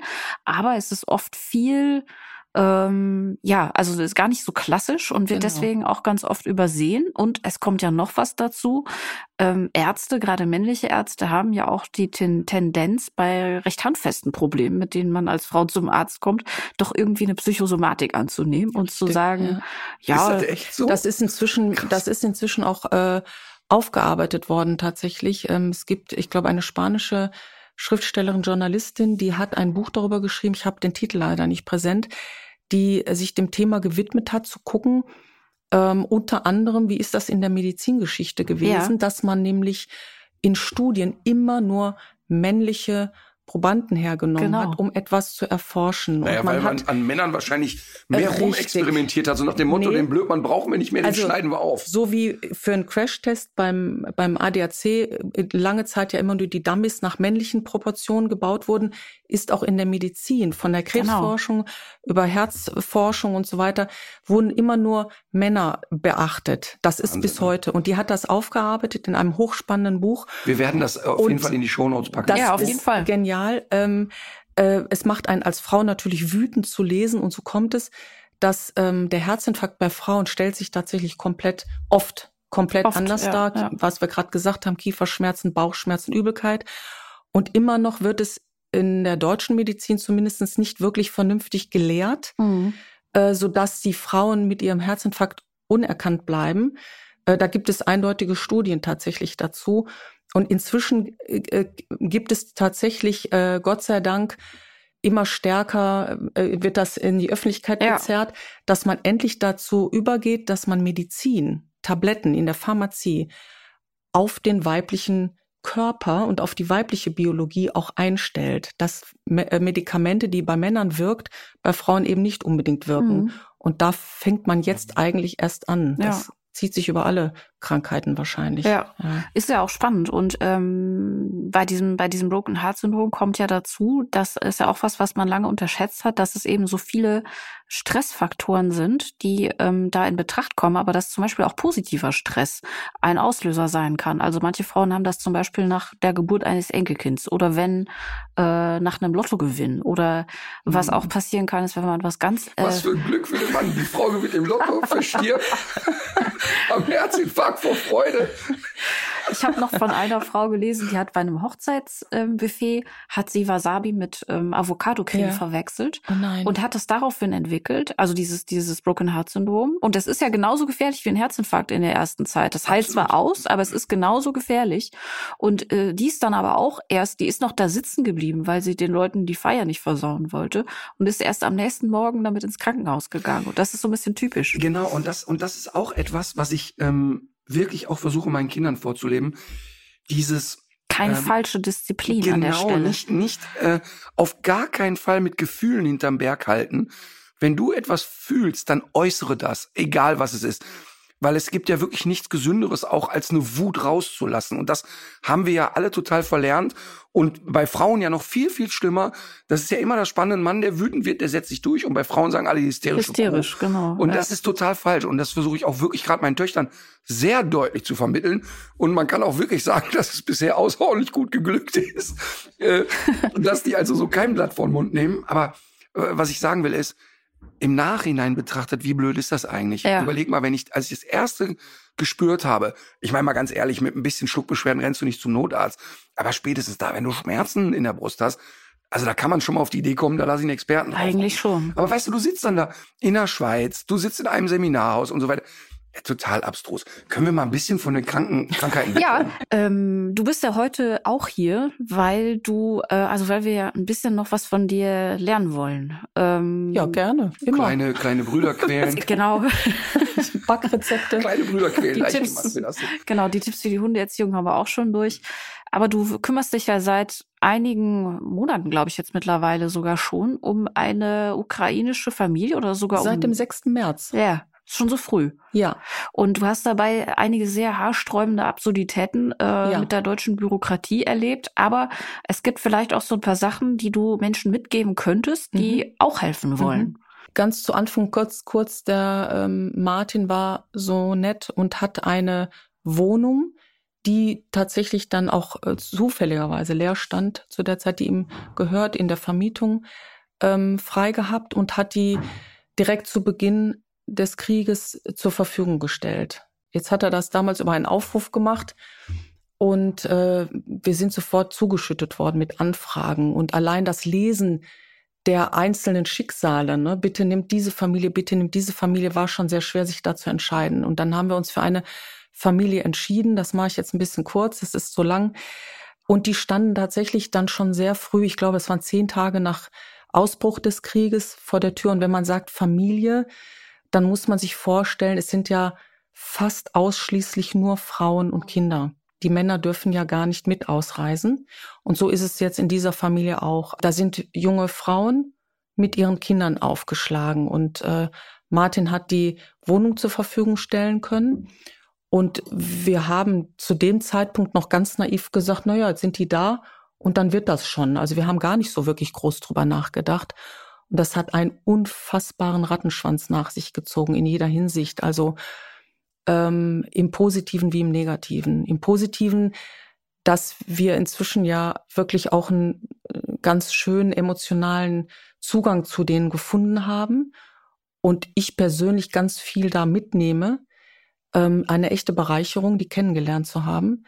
Aber was sich da aufgetan hat in deutscher Bürokratie bis hin zu Bankinstituten in Deutschland, ähm, das hätte ich so nicht für möglich gehalten. Dass das alles hier behäbig ist und dass wir digital doch irgendwie im Neandertal noch sind, das war alles klar. Aber wie schwachsinnig manche Sachen laufen und wie unnötig schwachsinnig, ist schon hart. Ich, ich kann mich daran erinnern, ja. dass Martin erzählte, dass du versucht hast, für die ein, ähm, ein Konto erstmal zu ja. eröffnen. Ähm, ähm, ich will mal einmal kurz einhaken. Jetzt muss man sich ja so vorstellen, bevor du zu ja. den Details kommst. Okay, der Krieg bricht, bricht aus. Wir alle denken, was eine Scheiße, was kann man tun? Okay, wir spenden was und so ach, guck mal, wir haben jetzt das große Glück, dass in einem unserer Häuser eine Wohnung leer steht. Super, die vermieten wir jetzt nicht weiter, die geben wir, da kann irgendjemand rein. Okay, bis dahin erstmal noch, äh, wie geht das? Dann habe ich bei Facebook oder Instagram oder irgendwie so gefragt, hey, wer kennt jemand, an welche Organisation können wir uns wenden? Wir hatten ja auch von nichts eine Ahnung. Ja. Okay, dann, dann kam die Entscheidung und dann ähm, muss ich wirklich sagen, dann habe ich jetzt gedacht, ja, okay, da sind Kriegsflüchtlinge. Die, da kommen jetzt natürlich traumatisierte Menschen, die Kinder, die ihren Papa da zurücklassen müssen. Und da reden wir ja davon, das sind Kinder von Vätern, die nicht professionelle Soldaten sind, ja. sondern das sind Leute wie ja. du und ich. Ja, das heißt, der Papa war vorher Bankangestellter und Schlosser oder Maurer und jetzt kriegt er irgendwie ein Gewehr in der Hand, wo der auch nicht weiß, wo vorne und hinten ist. Und die verabschieden sich dann. Das heißt, die stehen wirklich an einem Punkt, wo die Frau sagt, jetzt nehme ich meine Kinder und laufe los. Und das ist so brutal schon in der Theorie. Das heißt, nur wenn man das hört, ist es schon bizarr. So, und dann sind wir halt dahin, haben dann halt äh, Menschen kennengelernt, die das vermittelt haben, sind dahin gefahren. Äh, ganz süß, ein, ein Freund von mir, der Axel, der hat auch sofort gesagt, der Hugo, der kleine Sohn, der gibt Spielzeug ab und wir bringen das dahin, da sind wir da hingefahren. Und dann triffst du komischerweise Menschen, wo dir noch bewusster wird, wie nah die dir eigentlich sind. Ich wusste gar nicht, wie ich mich verhalten soll in dem Moment. Also, und äh, was, was für mich eigentlich das Verrückteste war, war dieses von der ersten Sekunde an zu spüren, wie schlimm die es finden, jetzt Hilfe annehmen zu müssen. Ja. Also da, da stehen nicht Leute und sagen, ja, ist doch wohl klar, dass mir jetzt geholfen wird, sondern die stehen da eigentlich und sagen, ey, das tut uns so leid und es ist für uns echt schwierig, überhaupt irgendetwas anzunehmen, weil die, und das ist ja das Perverse an dieser Kriegssituation, die sind ja alle völlig unverschuldet da reingeraten und wissen ja auch nicht, wie man sich jetzt so verhält. Mhm. Und, und ich fand das wirklich sehr bedrückend, als ich alle das erste Mal gesehen habe, wo man so das Gefühl hatte, ja, aber wir stehen jetzt uns gegenüber und eigentlich weiß keiner, was zu tun ist. Mhm. Und alle sind komisch mit der Situation. Und und das ist etwas, was die Leute erstmal einmal verstehen müssen. Alle, die jetzt gerade hier sind, die wollen wieder zurück. Die sind nicht hier, weil die sagen, ich wollte immer mal in Deutschland leben. Und das finde ich eigentlich das Schlimmste, dieses zu sehen, dass die Menschen eigentlich sich selber wahnsinnig schämen, dass sie Hilfe annehmen Kannst müssen. du dich an die erinnern, die ähm, als allererstes da war, die ziemlich schwanger schon ja. war mit dem zweijährigen ja. Misha, den hast du dann kennengelernt ja. in Hennef. Ja. Deren Druck in Deutschland nicht zurechtzukommen war so hoch, dass die jetzt zehn Tage vor errechnetem Termin höchst schwanger mit ihrem zweijährigen Mischer bei Nacht und Nebel in Bus und Bahn eingestiegen ist und ernsthaft quer durch die Ukraine zurück nach Kiew gefahren ist zu ihrem Mann, weil sie es nicht mehr ausgehalten hat hier. Die war nicht mehr hier zu halten. Das ist Wahnsinn. Die hat es nicht mehr ausgehalten. Also emotional, nicht emotional die, die, nicht mehr ausgehalten und wirklich höchst schwanger, ja. Und überleg mal, wenn eine Frau, die schon ein zweijähriges Dramatisch. Kind hat und jetzt in den nächsten Tagen Ja. ein Kind gebären will, Mhm. zurück in ein Kriegsgebiet Ja. geht, weil sie sagt, ich kann das hier gar nicht aushalten. Ja. Dieses, Das dieses ist ja auch, ähm, das ist ja auch das, was man sich immer fragt, wenn man diese diese ganz äh, bitteren Diskussionen über die Flüchtlinge auf den Booten im Mittelmeer hört. Mhm. Was glauben denn die Leute? Wie weit muss es ein Mensch, ähm, wie weit muss ein Mensch sein, der seine kleinen Kinder, seinen alten Vater äh, auf so ein Schlauchboot packt? Doch nicht, weil man es hier in. Hürth-Efferen so schön hat. Mhm. Das ist der die höchste Not, die die Leute treibt. Und das, und das spüren wir ja jetzt gerade anhand dieser Familie ähm, so hautnah. Mhm. Ähm, und das, das würde ich auch wirklich allen Zuhörern und Zuhörerinnen wünschen, dass sie mal einfach so für den eigenen Horizont zur Erweiterung, diese ganze Flüchtlingsdiskussion, die man so hatte, schon gerade 2015, man nimmt dann Sachen auf im Fernsehen, man, man nimmt dann gar nicht mehr so richtig wahr, da ist wieder jemand ertrunken und da ist wieder so ein Boot. Darum geht's genau. Die Mhm. kommen ja nicht freiwillig. Und ich wünsche ihnen, ähm, dass sie das Glück haben, da einmal so nah dran zu sein. Das ist nämlich eine Riesenbereicherung. Es erweitert den Horizont doch sehr, dass man es mal live erleben darf. Also nicht, ich wünsche denen, dass sie das mal Nee, sehen im, im Sinne von Ja. negativ, sondern ähm, für mich ist das jetzt gerade, was ich da erlebe, wirklich eine, eine ganz tiefgreifende Erfahrung in meinem Leben. Aber geht, geht, geht euch das auch so, dass wenn ihr jetzt wieder zurückdenkt an 2015 und wenn man sich jetzt eben auch ähm, die Flücht, Geflüchteten anguckt, die jetzt aus einem anderen Kulturkreis Ja. hier gelandet Ja. sind. Also ich habe zum Beispiel einen jungen Mann vor Augen, der hat jetzt eine Ausbildung abgeschlossen und dem ging das auch immer so, was äh, du erzählt hast. Also der wollte sich auch nie, nicht mal einen Tee ausgeben lassen. Und ähm, der hat sich jetzt äh, durch die ganze deutsche Sprache, die Bürokratie selber gebuddelt und hat seine Ausbildung ähm, abgeschlossen, ist jetzt eben Sicherheitsfachkraft, äh, heißt es sicherlich nicht, aber es geht so in die Richtung, hat also seine Ausbildung abgeschlossen und steht jetzt vor der Aufgabe, eine eigene Wohnung zu finden. Der möchte nach den vielen Jahren äh, in der Unterkunft, äh, möchte der da natürlich raus und will ja auch für sich selber sorgen, will für sich selber Miete zahlen.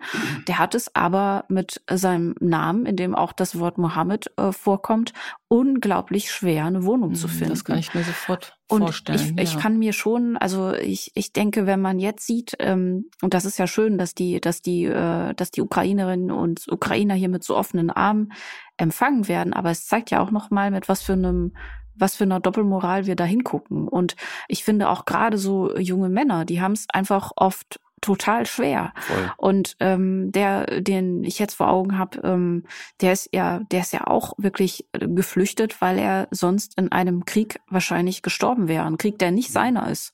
Und irgendwie auch mit 16 und äh, ganz andere Dinge im Kopf. Ja, aber das ist natürlich. das, was die Leute mal kapieren müssen. Das ist nicht der Krieg dieser Bevölkerung. Nein. Weißt du, wenn jetzt irgendwie ein geisteskranker Politiker auf die Idee kommt, wir, wir ähm, sollen jetzt nach Österreich marschieren und einen Krieg anzetteln, ähm, ganz ehrlich, ich würde alles dafür tun, sofort abzuhauen. Ja. Und, äh, und deshalb kann man das total verstehen. Natürlich ist ja klar, dass äh, so etwas eine große Aufgabe ist für alle Beteiligten, das zu lösen. Mhm. Was ich aber, bevor Astrid mal so ins Detail gehen kann, was da los ist, Astrid hat gerade gesagt, das ist eine Bereicherung für sie selbst. Und das ist genau das, wie bei allen anderen Themen auch. Ich habe ja schon mehrmals über das Thema Kinderhospiz Ja. Und immer, wenn ich es schaffe, mal jemand zu überreden, komm noch mal mit.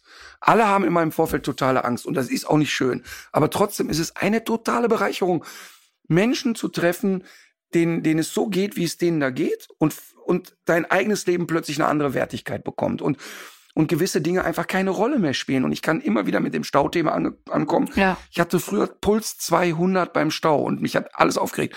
Und heute denke ich bei einem Stau immer, ey, der, der da vorne den Stau verursacht, der hat doch das Problem.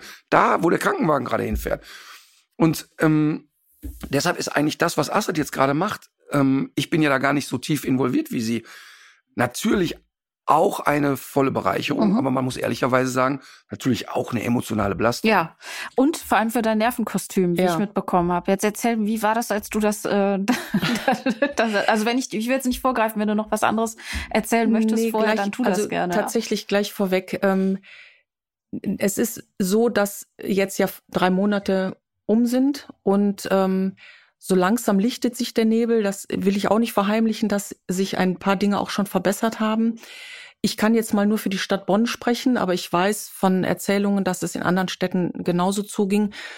Das Grundproblem ist ja erstmal, dass wir in Stadtverwaltungen äh, in der Digitalisierung wirklich hinten dran stehen. Ja, das ist schon mal das erste Drama, dass man reinkommt und man hat so das Gefühl, man ist 1950 in Rumänien. Ja, da sitzt jemand so an einer Maschine, äh, Schreibmaschine, die mechanisch noch läuft.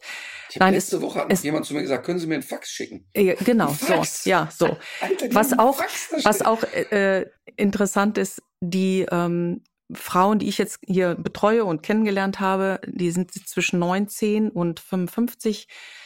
Immer wenn ich mit einem 80 Seiten Formular um die Ecke komme, vom Jobcenter, von der Stadtverwaltung, holen die alle, und das ist wirklich lustig, ihr Handy raus, fangen das an, seitenweise abzufotografieren und teilen mir über die Google Übersetzer App mit, dass sie das ja hochladen können. Das heißt, in der Ukraine haben sie mir erklärt, ist es für sie völlig normal, dass sie alles digital mit ihrem Handy steuern können. Ja. Wenn die einen Personalausweis brauchen, ich fange dann an zu lachen und sage, nee, wir haben hier Postkutsche und Brieftauben mhm. und wir müssen das jetzt mit dem Bleistift ausfüllen. Das, das können die nicht glauben. Sie hör, genau. Und sie fotografieren jedes Mal jedes Dokument ab und sagen, wo können wir das denn hochladen? Mhm. Und dann mhm. sage ich, hier gibt es, außer mit dem Gabelstapler kann man hier nichts hochladen. Ja, es geht nicht. Ja. Also ganz kurz nur chronologisch, es ging damit schon los. Stadtverwaltung Bonn, legendärer Auftritt eines jungen Mitarbeiters dort, der seinen ersten Tag nach dem Urlaub hatte, wie er mir verraten hat. Ich stehe also in einem wirklich kalten. Achtung, Achtung, das, was jetzt kommt, ist nicht Comedy.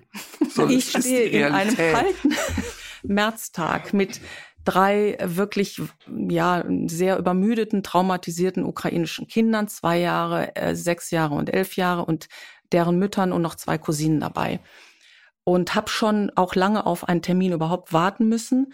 Komme da an und da sitzt so ein 25-Jähriger, total übermüdet, morgens um 8 Uhr, guckt mich an und sagt, wo kommen denn die ganzen Frauen und Kinder her? Also das Bonner Stadthaus ist ja eh an Scheußlichkeit nicht zu überbieten, ja, wer das davon kennt. soll Honecker ja gesagt haben, sowas hätte ich auch gerne. Unfassbar, das sagt, glaube ich, alles. Also ich ja. finde, man kann das nur in die Luft sprengen. Es ist allein dafür, für diesen Bau habe ich mich schon geschämt mhm. im ersten Moment. So, und dann sind wir da rein und der sagt, wo kommen denn die ganzen Frauen und Kinder her? Und ich gesagt, die sind aus der Ukraine. Hat Ihre Mutter Ihnen das nicht erklärt? Und wir, es war, es war ja dann so, dass, dass wir dann äh, schon die sechs Wochen hier hatten. Es hat schon lange gedauert, bis wir überhaupt den Termin ja. hatten. Und dann sagt er, ich bin jetzt heute den ersten Tag nach dem Urlaub wieder da. Wo kommen die jetzt alle her? Dann sage ich, es ist Krieg zwischen Russland und Ukraine und Nein. das sind Flüchtlinge. Ja, das weiß ich aber warum sind die jetzt alle in Bonn? Dann sage ich, na ja, es ist auch nur ein Teil in Bonn. Aber das ist jetzt der Termin, den Sie jetzt mit uns haben. Dann schlägt er den ersten Pass auf und sagt, das sind komische Buchstaben, die kann ich gar nicht lesen. Dann sage ich, das ist eine kyrillische Schrift. Ja, da sind Sie hier falsch. Da müssen Sie in die russische Botschaft. Ich sage, nein, das, sind, Russland. das sind Ukrainer. Ja, dann gehen Sie mal in die russische Botschaft. Und da, da war der nicht. Moment, wo ich dann wirklich zusammengebrochen bin und äh, dann auch wirklich äh, schon mit den Nerven durch war. Da hatte ich aber schon sechs Wochen Versuche hinter mir. Mhm. Naja, es kam lange Rede, kurzer Sinn, es kam eine Kollegin dazu, die hat Nein, dann... aber nicht lange Rede, kurzer ähm, Sinn. Da sitzt ein ja, Junge, ne? Wahnsinn. Der war jetzt, weiß ich nicht, wo der war. Fünf Wochen war der wahrscheinlich, hat der Urlaub er auf dem Mars drei Wochen, gemacht. Ja. Oder drei Wochen ja. Urlaub auf dem Mars gemacht. Der hat also nicht mitgekriegt, was da los ist. Mhm. Ähm, und dann ist da so diese Mentalität, auch zu sagen, ja, das kann ich nicht lesen, was machen wir denn jetzt? Nicht zu sagen, ey, fuck, wie lösen wir das denn jetzt? Genau. Und das ist das Problem. Ja. Ich kann wirklich nachvollziehen, dass Ämter jetzt erstmal überrollt mhm. werden und das für alle viel ist. Aber dass da einer sitzt mit der Mentalität, ja, passt wieder zu, gehen Sie bitte woanders hin, dem möchte ich direkt ein paar auf die Schnauze so, hauen. Ich und wenn man Wut dann, dann sage ich mal, wenn ich jetzt nicht dabei gewesen wäre und man spricht eben nur Ukrainisch, dann würde man ja auch sofort wieder rausgehen. Ich habe mich dann an dem Tisch festgekrallt und habe gesagt, nein, ich weiß, ich bin inzwischen informiert äh, über die Homepage und so weiter. Der Schritt geht jetzt so und so, holen Sie sich bitte jemanden, der Sie jetzt einweist. Mhm. Dann hat er zugegeben, okay, ich hatte diese Einweisung noch nicht, ich mhm. habe meinen ersten Tag. Dann kommt die Kollegin und erst als ich dann angefangen habe, das Thema auf den Hund zu lenken, was ich nur im äußersten Notfall Ah, nutze. Ja, ja. das möchte ich an dieser Stelle sagen. Ich nutze diese Geheimwaffe. knurrend durchs Büro und dann immer an wen erinnert es? Ich, ich nutze diese Joker-Karte immer wirklich nur im allerschlimmsten Mhm. Notfall. Der Notfall war da. Und die Frau sagte, was? Die Wohnung gehört Martin Rütter, die zückte ihr Handy, hat mir erst sechs Fotos von ihrem Pudel gezeigt und hat mir dann wie durch Zauberhand Magic sechs Formulare in die Hand Aha. gedrückt. Denn nach hinten raus stellte sich heraus, es hat mir nicht wirklich weitergeholfen. Zumindestens kam sie dann sofort freundlich. Ne? Ja, So. ja. Ähm, Das ist ja auch immer schon das Wichtigste, ne? Nachdem man aber dann wochenlang damit beschäftigt war, viele Formulare, die natürlich nicht in ukrainischer Mhm. Schrift sind, sondern nur in deutscher Schrift sind, auszufüllen, nachdem ich Aber auch da, Astrid, ne? Aber auch da jetzt mal ganz im Ernst. Wir reden ja von, ich weiß nicht, ich erfinde jetzt eine Zahl, 200 Seiten Papier. Vielleicht sind es auch nur drei. hm, Aber dann kann ich doch als Stadt mir jemanden suchen, guck mal, du kannst ja diese Sprache. Jetzt übersetze mir das, kostet dann einmal 742 Euro und dann sind für immer das in beiden Sprachen es übersetzt. dazu kann Das ich ist auch echt was das sagen. kleine Einmaleins. Das würdest du ja in jedem Unternehmen sofort so machen. Ne? Inzwischen, das ist die gute Nachricht, inzwischen gibt's auf der ähm, Seite www.bonn.de, wahrscheinlich wie in jeder Stadt auch, äh, haben die da nachgerüstet. Man kann also online zumindestens ein paar Seiten in ukrainischer Sprache sehen. Das war zu Anfang noch nicht da. Es gibt auch inzwischen ein paar ukrainisch übersetzte Infoblätter, aber es geht schon lustigerweise damit los, dass man ähm, äh, zum Beispiel Originaldokumente, die jetzt übersetzt werden müssen, weil eben die kyrillische Sprache so nicht zu übersetzen ist, da wurden nur zwei oder drei ukrainische Übersetzer bestellt von der Stadt Bonn, die natürlich mit 7528 Anfragen, also ich weiß nicht, wann ich da jeden Termin kriegen würde, die beglaubigt sind, das überhaupt übersetzen zu dürfen. Also an jeder Stelle, egal was man tut, an jeder Stelle hakt es. Mhm. Wir wollten, wir mussten ein Konto, ein Girokonto eröffnen, damit Leistungen überhaupt mal fließen könnten. Ja. ja, also man muss sich vorstellen, die kam ja mit ein bisschen Geld in der Tasche an. Dann habe ich erfahren, dass man in Deutschland die ukrainische Währung nicht tauschen kann. Das wusste ich bis dahin auch nicht. Wusste ich auch nicht. Nein, das macht kein Geldinstitut. Lohnt sich nicht, haben die nicht, machen die nicht, gibt's in ganz Deutschland tatsächlich nicht. Dann war es ja auch so, dass die ähm, teilweise ihre eigenen Kreditkarten, Kontokarten, die kamen an ihre eigenen Mhm. Gelder gar nicht dran. Ja. Das ist dann der Moment, wo die sich dann auch schämen, wenn wir gefragt Natürlich. haben, braucht ihr akut Geld? Mhm. Dann behaupten die nein. Also Mhm. die hatten schon Hemmungen, sich ein Glas Wasser überhaupt zu nehmen. Ne? Diese, dieses Schamgefühl ist extrem. Naja, und dann sind wir halt, ich sage den Namen des Geldinstitutes jetzt nicht. Wäre es in Großbritannien, wäre es die englische Bank. Mhm. Wir gehen da rein und dann erklärt mir allen Ernstes die Mitarbeiterin, man kann in Deutschland ein Girokonto nur eröffnen, wenn man seine Steuer-ID zur Verfügung hätte. Und dann habe ich gesagt, Sie meinen jetzt also die Steuer-ID aus Kiew? Und da sagt sie, ja, ja. Da sage ich nur zur Info, denen ist das Dach weggeflogen. Da war es gerade ganz schlecht, den Aktenordner noch von den Finanzamtunterlagen zu nehmen. Ja, dann könnte sie leider nichts machen. Ich sage, das ist ein guter Hinweis. Seitdem äh, habe ich mir meine Steuer-ID eintätowiert Ja. wenn wir überrannt werden, die habe ich jetzt auf dem Arm. Aber es ist dann tatsächlich nur so ge- gelaufen, dass ich mir Hilfe geholt habe über einen guten, netten Berater in dieser Bank, Ja. der dann dafür gesorgt hat, die Frau aufzuklären. Das ist totaler Bullshit. aber- das aber schau mal, stimmt weißt du, auch was so das Schlimme nicht. Ja jetzt wieder ist? Jetzt haben wir es ja hier, wir haben ja jetzt hier einen Pitbull Terrier vor uns sitzen. Ja. Das heißt, sie bleibt ja dann dran und bleibt hartnäckig und hat ein, in solchen Situationen ja ein Gemisch aus, sie weiß, wenn ich jetzt direkt an der Person schüttel und würge, geht's nicht weiter. Ich bleibe also charmant und so weiter. Bis zu einem gewissen Grad, dann merkt man, okay, das Pferd ist tot, schnell absteigen, wir suchen uns den nächsten oder wir schütteln mal durch. Aber all diese Möglichkeiten haben viele Menschen ja, Ja, gar nicht. ja. Das heißt, die Flüchtlinge selber schon gar nicht, aber auch Menschen, die sie betreuen, haben ja oft gar nicht dieses Netzwerk. Das bedeutet, wenn die Astrid bei diesem Kreditinstitut anruft und sagt, pass mal auf, ihr Arschgeigen, das und das hätten wir jetzt und zwar pronto, pronto, pronto. Sonst machen wir euch die Hölle heiß und im Zweifel lösen wir alle Konten auf, die wir bei Und euch ich habe haben. es auch genauso wörtlich gesagt. Ähm, und äh, dann kommt da plötzlich Bewegung rein. Und ich sag nochmal, ich will gar nicht jedem Einzelnen den Vorwurf machen. Natürlich ist das eine Sondersituation und natürlich ist es ist ein Krieg und niemand von uns hat damit gerechnet. Aber was ich halt eben echt abgefuckt finde, ist gar nicht dass nicht alle darauf eingestellt sind, aber sondern dass du wirklich Menschen triffst, die da gemütlich in ihrem Schaukelstuhl sich die Eier kraulen und einfach sagen, ja, aber wieso betrifft mich das denn jetzt? Darf ich noch eine Und Geschichte schnell, noch eine. Geschichte, wirklich eine Empfehlung an, an die Zuhörer. Ähm, es gibt diese Google-Übersetzer-App, Ja. denn das Problem ist tatsächlich, oder das einer der größten Probleme ist das Sprachproblem. Ähm, die ukrainischen Menschen sprechen häufig nicht Englisch. Mhm. Ähm, und man kann sich wirklich kaum helfen ohne diese Google-Übersetzer-App. Die tut schon gute Dienste. Und es gibt eine weitere App, die ist sehr gut, die heißt Say Hi. Say ja? hi. Say Hi. Sag Mhm. Hallo. Sag Hallo, genau. Ich würde noch empfehlen Diepel. Diepel? Ja. Okay. Naja, jedenfalls mit diesen kommt man gut zurecht. Ähm, das hilft, man muss sich ein bisschen darauf äh, einüben, eingrooven, aber dann geht das. Mhm. Ich habe eine Geschichte erlebt, die möchte ich schnell erzählen. Ähm, nach all diesen Behördengängen, die, wir stehen immer noch am Anfang, denn lustigerweise hat die Stadt Bonn dann nach, ich glaube, zwei Monaten aufgegeben, hat dann verkündet, wir sind durch, wir können nicht mehr, es geht nicht mehr. Bitte gehen Sie jetzt alle zum Jobcenter. Ab 1.6. musste man quasi das gesamte Prozedere Nochmal komplett nochmal, die waren nicht in der Lage, die digital eingespeicherten Daten zu von der Stadt transferieren. zu transferieren. Es war aus Datenschutzgründen nicht möglich. Ich habe Aufforderungen bekommen, schicken Sie bitte die Originaldokumente als schicken Sie die, uns die Originaldokumente und die Personalien der Betroffenen. Dann habe ich eine PDF-Datei geschickt und dann kam, aus Datenschutzgründen haben wir die Anhänger gelöscht. Bitte schreiben Sie die Personalien in die Mail als Text rein. Also die dürfen die Anhänge gar nicht öffnen aus Datenschutzgründen. Und so kann man sich vorstellen, wie zäh das alles läuft, bis gar nicht. Und jetzt musste man zum 1.6. das gesamte Prozedere, was ich erlebt habe, nochmal von vorne machen und wieder mit 30 Seiten Bleistift ausfüllen und wieder zückten alle ihr Handy und wollten etwas hochladen. Da ist aber nichts hochzuladen. Ja, jetzt geht's alles übers Jobcenter.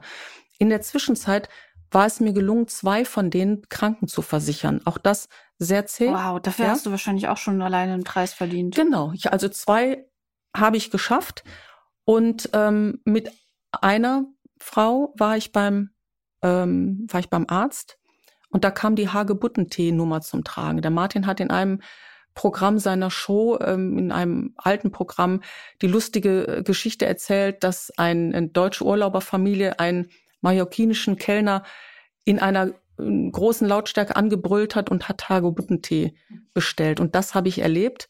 Ich bin also in diese Arztpraxis rein und habe da verkündet, dass die Daria wirklich nicht Deutsch spricht und auch nicht Englisch spricht. Und ich hätte diese Übersetzer-App und damit könnte man gut Mhm. reinsprechen und das übersetzt dann. Da wurde die Ärztin sehr unwillig und wollte das alles nicht Mhm. ähm, und hat dann einfach Hagebuttentee-mäßig die Daria Angeschrien. dann ganz laut Ja, das angeschrien, hilft. in der Hoffnung, dass sie dann ganz schnell Deutsch lernt, wenn Mhm. man so deutlich laut spricht. Ja, das. Und ich bin dann immer wieder dazwischen, habe versucht, mein Handy ihr unter die Nase zu halten. Und sie hat dann unwillig meine Hand immer zur Seite geschoben und hat das versucht, in Englisch nochmal deutlich zu wiederholen. Und hat dann zum Schluss noch vorwurfsvoll, als die Daria ihr Medikament vorzeigen sollte aus Kiew, ganz vorwurfsvoll gesagt, das sei ja in kyrillischer Schrift und das könnte sie nicht lesen. Mhm. Und dann habe ich gedacht, okay, jetzt bin ich raus. Also jetzt, jetzt reicht's mir. Ich möchte nochmal positiv erwähnen, dass ich auch einen sehr netten Kinderarzt in Bonn getroffen Mhm. habe, der mir die Say Hi App empfohlen hat, der sich total bemüht hat, super nett und super äh, lieb mit dem kleinen Theo umgegangen Mhm. ist. Das fand ich sehr nett. Ich habe einen sehr netten Mitarbeiter bei der AOK getroffen, der sich sehr bemüht hat, mit einem Nachnamen äh, wie Mohammed Aldoni, weil Mhm. er konnte sich nämlich an seine Einreise Ja. erinnern. Das hat sehr geholfen. Ähm, ja, es gibt also tatsächlich ein paar Empfehlungen inzwischen von meiner Seite in, auf die Stadtverwaltung, zum Beispiel www.bonn.de. Da gibt es ganz gute, hilfreiche Und Tipps. wir hoffen, dass es auch Ja. in anderen Städten so sein Und wird. es Inzwischen muss das ja wird auch sicher so sein, aber auch da frage ich mich, ne? Da ist dann die 50-jährige Svetlana, die kommt ja nicht auf die Idee, bonn.de einzugeben. Es Mhm. ist immer noch sehr schwer zugänglich. Das, das geht kann nur man- mit Menschen, die die da helfen ja, und die da unterstützen. Aber das kann man ja, ja vielleicht noch mal so ein bisschen an die Hörerinnen und Hörer richten. Es gibt ja vielleicht noch mehr Leute, die jetzt gerade zuhören und auch so einen kleinen Terrier in sich haben und äh, die sich vielleicht auch ähm, bereit erklären, jemandem so zur Seite zu stehen, wie du das jetzt gemacht hast. Die Familie, die da jetzt untergebracht ist, das sind zwei Schwägerinnen mhm. und drei kleine Kinder. Der Ehemann und gleichzeitig Bruder der anderen konnte für vier Also er ist nicht Ehemann und Bruder von einer genau. Frau. Er ist die eine Person. Wir sind nicht im Saarland. Wir sind nicht genau. in der Eifel. Wir sind nicht in der Eifel. Also der André, so heißt er, ist der Ehemann von Julia und gleichzeitig Bruder von Daria. Der hat, so wie der Martin vorhin gesagt hat, das Tragische ist ja, dass nicht da jetzt alles ukrainische Soldaten durch die Gegend laufen, sondern da sind 20-jährige Schüler, die jetzt irgendwie als Soldat verkleidet ja. werden. Und so kam es, dass der Mann von der Julia der irgendwie sonst in Fitnessstudios beruflich unterwegs ist, sich freiwillig gemeldet hat, jetzt nicht zum Militär, sondern der transportiert freiwillig von Polen Hilfsgüter, mhm. Medizin und Lebensmittel in diese schlimmsten Kriegsgebiete rein. Und er hat das ausgenutzt, als er in Polen war und hat sich ganz schnell in ein Flugzeug gesetzt. Und die Julia hat mir vorher geschrieben, darf mein Mann vier Tage auch in dieser Wohnung übernachten. Das hat sie sogar oh gefragt. Ne? Das fand ich wieder bezeichnend ja. dafür, wie unangenehm den Menschen diese ja. Situation ist. Dann habe ich geschrieben, selbstverständlich. Und dann schrieb sie, der möchte euch so gerne kennenlernen. Kannst du uns kurz besuchen, damit der dir danken darf? Mhm. Und dann hatte ich wirklich einen emotional für mich sehr, ähm, sehr bewegenden Moment. Ich bin da angekommen und die Tür öffnete sich und André stand mit den Kindern und mit der Julia und da Daria da. Und ähm, da war ein Blumenstrauß, der hatte einen Durchmesser von einem Meter. Eine Flasche Champagner, Schokolade, selbst gebastelte, gemalte Kaffeetasse. Da steht Ukraine und ein Herzchen und so weiter. Ähm, und drei erwachsene Menschen, wie, wie der André und seine beiden Frauen da, denen die Tränen übers Gesicht gelaufen sind. Ähm, ich kam rein, ich habe dann auch erstmal mich äh, fassen müssen. Ich kannte den ja jetzt gar nicht. Ich hatte mir einen russisch sprechenden Übersetzer organisiert für dieses Treffen, der am Telefon Standby war und ich habe dann auf laut gestellt, sodass ein besseres Gespräch als über die App zustande kam. Ja. Also dieser Russe, der in Deutschland ja. seit 20 Jahren lebt, hat übersetzt, äh, den ich jetzt auch eingeladen habe.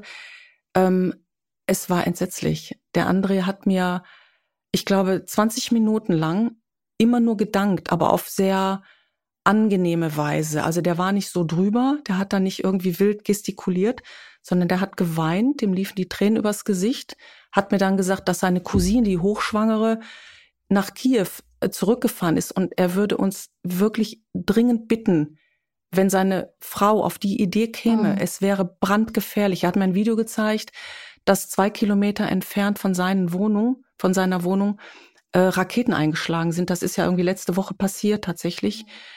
Ähm, er hat mir Videos und Bilder gezeigt von seiner Reise quer durch die Ukraine in eine psychiatrische Klinik, die zerbombt ist, wo geistig behinderte Menschen gelebt haben, die wirklich darauf angewiesen sind, dass alle paar Tage ukrainische Einwohner durch die Gegend laufen, ein paar Nudeln vorbeibringen, mhm. die würden sonst verhungern.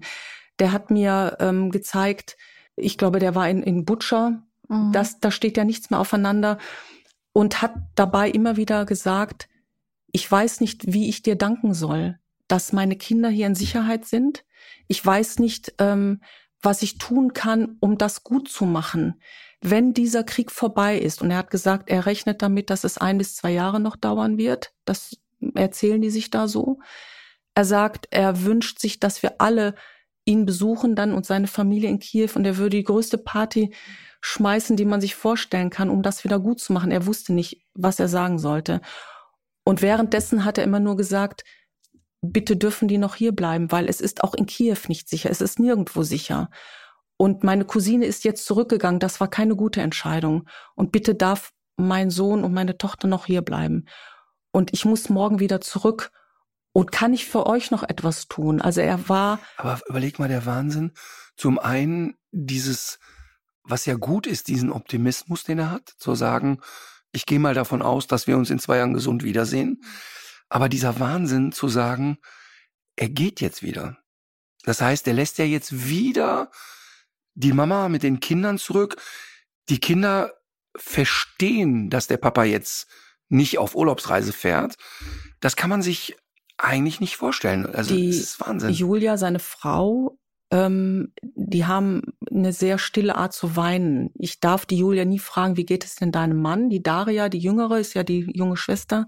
Die ist auch verheiratet. Die hat mir Bilder gezeigt von ihrem 30-jährigen Mann, der eigentlich aussieht wie 20 und in seinem echten Leben irgendwie Handwerker ist. Den haben sie jetzt auch in so eine Uniform gesteckt.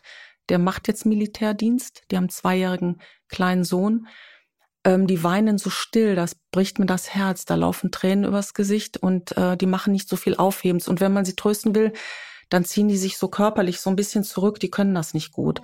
Und die Julia sagte dann äh, nur, der Platon, das ist der siebenjährige Sohn, hätte jetzt vier Tage lang das Bein seines Vaters nicht losgelassen. Der ist so ein bisschen kleinwüchsig, der Junge, der ist eigentlich, hat die Körpergröße eines Fünfjährigen.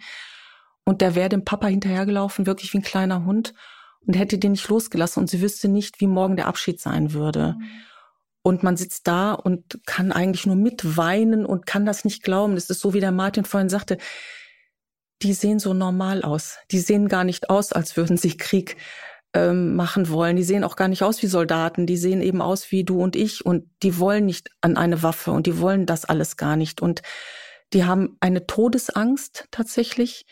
Ähm, er hat dann ähm, interessanterweise ähm, mich gefragt, die hatten die Geschichte über Martin irgendwie verstanden. Ich hatte mal ein YouTube-Filmchen gezeigt, was macht der Martin eigentlich?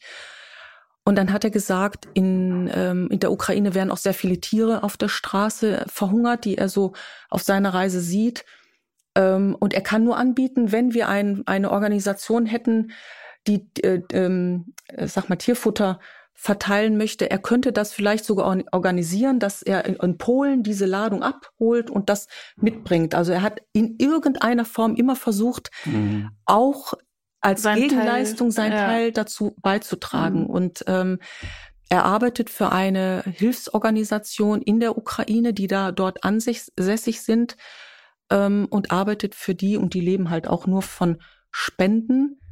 Und ähm, ja, ich bitte einfach alle darum, nicht aufzuhören, ähm, immer wieder ähm, ja ein Herz dafür zu haben und zu sagen, ich tue in irgendeiner Art und Weise etwas dazu, dass, äh, dass die da irgendwie durchkommen. Denn da geht's wirklich nur noch ums nackte Überleben.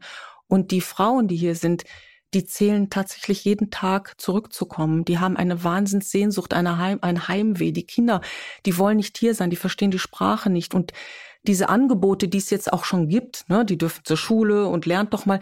Ich fühle, dass sie das wirklich nicht wollen. Die mhm. möchten nach Hause. Die möchten nichts anderes weil es für als sie, nur nach Hause. Weil es für sie ja. ähm, keine aktive Entscheidung war. Ja, es war genau. nicht, okay, wir, wir siedeln um, wir wandern aus, wir lassen uns auf etwas Neues ein, sondern es ist eine, eine Flucht vor dem Tod.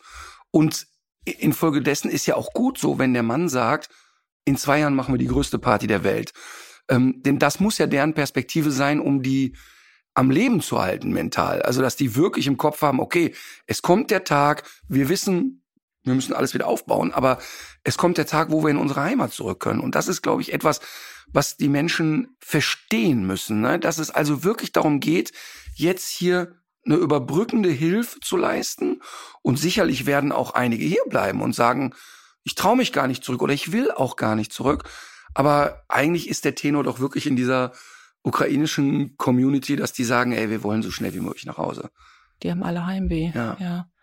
Und denen geht's auch nicht gut hier. Und ich möchte auch noch mal wirklich deutlich machen, wie schwierig das tatsächlich alles hier gemacht wird. Und gar nicht, weil Menschen wie wir nicht hilfsbereit sind, sondern es scheitert dann wirklich an unfassbar unnötig schwierigen Behördenvorgängen, ähm, mhm. die man sicherlich deutlich vereinfachen kann. Und ja, aber da muss da, was ne? getan aber werden. Aber auch da finde ich, das muss man zweigleisig sehen. Einmal ist es das blöde Arschloch, was da sitzt und zu faul ist, sich ein, zu engagieren. Aber die Struktur ist natürlich auch sehr schlecht. Also ich ja. meine, das erlebt ja jeder von uns, wenn du einen Personalausweis beantragst, hast du ja schon das Gefühl, du musst einen Hubschrauber. Ja entführen, um das zu können. Also und das dann natürlich so eine Extremsituation und da muss man ja auch Verständnis für haben, dass so eine Extremsituation, auf die jetzt erstmal hier so keiner vorbereitet war, ähm, auch erstmal Ämter überrollt, ist ja klar. Und deshalb ist ja. es ja erstmal, sehe ich es auch erstmal positiv, dass zumindest jetzt auf so einer Seite von bonn.de mhm, mal ja. etwas in kyrillischer Schrift zu finden ist und so.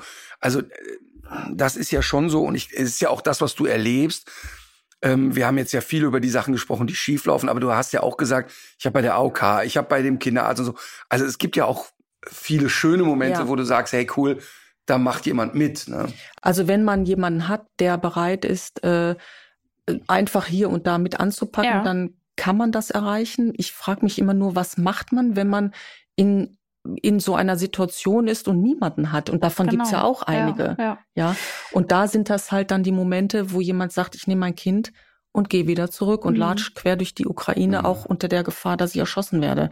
weil ich hier Deswegen- nicht klarkomme. Ja, ich glaube, das können, da können wir aber vielleicht so einen kleinen äh, Stupser irgendwie so so so bieten heute. Ne? Mhm. Und äh, wie gesagt, vielleicht fühlt sich ja jemand angesprochen. Und ähm, ich habe noch mal äh, gedacht, wir können ja jetzt in diese Show Notes, also in diese Mhm. Sachen, die wir immer zur zur Folge posten, können wir ja auch noch mal so Kontaktadressen packen, weil Gerne. ihr habt jetzt diesen unmittelbaren Kontakt gehabt, aber viele fragen sich jetzt gerade, ja, wo soll, soll ich den Ukrainern denn auflauern? Ich muss, ich muss da irgendwie erstmal drankommen, ohne dass das creepy wirkt. Und dazu gibt's natürlich auch Organisationen äh, von vielen verschiedenen Trägern, also das Kölner Erzbistum zum Beispiel, die haben ja nicht viel Gutes gemacht in letzter Zeit, aber die zum Beispiel haben auch so eine Organisation, ich glaube, die heißt Neue Nachbarn oder so Mhm. ähnlich. Und ähm, da, das können wir ja machen, dass wir einfach solche Adressen, so über die sich solche Kontakte eben auch erstmal Ja, ergeben, dass wir absolut. die nochmal posten. Ja, gerne.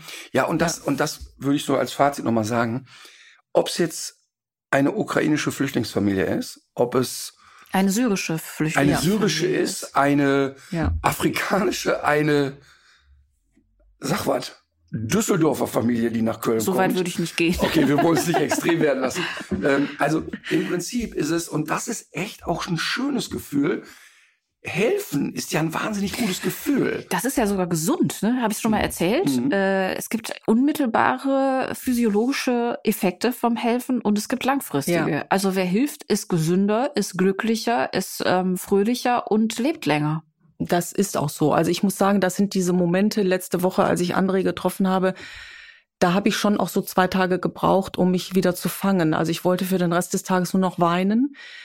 Ähm, trotzdem freue ich mich, dass mir die Möglichkeit wirklich jetzt geboten wurde, damit anzupacken. Denn ich weiß ja, der Moment, als es losging, ich hatte den Impuls zu sagen, ich packe jetzt mein Köfferchen, fahre in die Ukraine und verklebe da Pflaster Mhm. oder nehme Blut ab oder sowas. Irgendwas, was, was ich kann. Ja. Ähm, und habe mich total gefreut, als der Martin sagte, hey, Moment mal, wir haben doch da die Möglichkeit, lass uns das doch machen. Das hat mir ähm, wirklich sehr geholfen bis heute. Trotzdem, ähm, es, es macht viel Arbeit, aber ähm, ich finde es trotzdem wirklich äh, schön, dass man irgendwie einen Teil dazu beitragen kann. Total. Und das ist das, und das ist total das, was die Menschen verstehen müssen. Ich habe ich hab oft das Gefühl, wir haben vorhin über Unternehmer sein gesprochen und jetzt übers Helfen. Und was viele Menschen lähmt, ist, den ersten Schritt zu machen. Zu, weißt du, also zu sagen, ja, aber mir fehlt jetzt die Genau. Vision für das Große. Es geht nicht ums Große, es geht um die Kleinigkeiten. Ich habe ähm, jetzt gerade im Kopf, dass ich einen Tierschutzpreis ins Leben rufen will, der verschiedene Kategorien hat. Also einmal Kinder, die ein tolles Tierschutz- oder Umweltschutzprojekt machen, Erwachsene und so weiter. Und weißt du, ich kenne eine Oma, die seit 40 Jahren im Kölner Stadtwald selber Meisenknödel macht und die aufhängt. Ich liebe das. Und egal ob da, ich habe keine Ahnung, ob das biologisch sinnvoll ist, aber ich finde einfach erstmal total cool, dass jemand das so für sich als Aufgabe sieht. Und das ist das, was die Leute verstehen müssen. Jede Kleinigkeit hilft total. Das heißt, auch nur einen Tag in ein Krankenhaus zu gehen und einem Kind eine Geschichte vorgelesen zu haben, ist einfach super. Und, Und wenn Und- man das, wenn man das selbst das nicht leisten kann, weil man sagt, aus irgendwelchen Gründen ist mir das zu viel, ich kann das so nah an mich nicht ranlassen.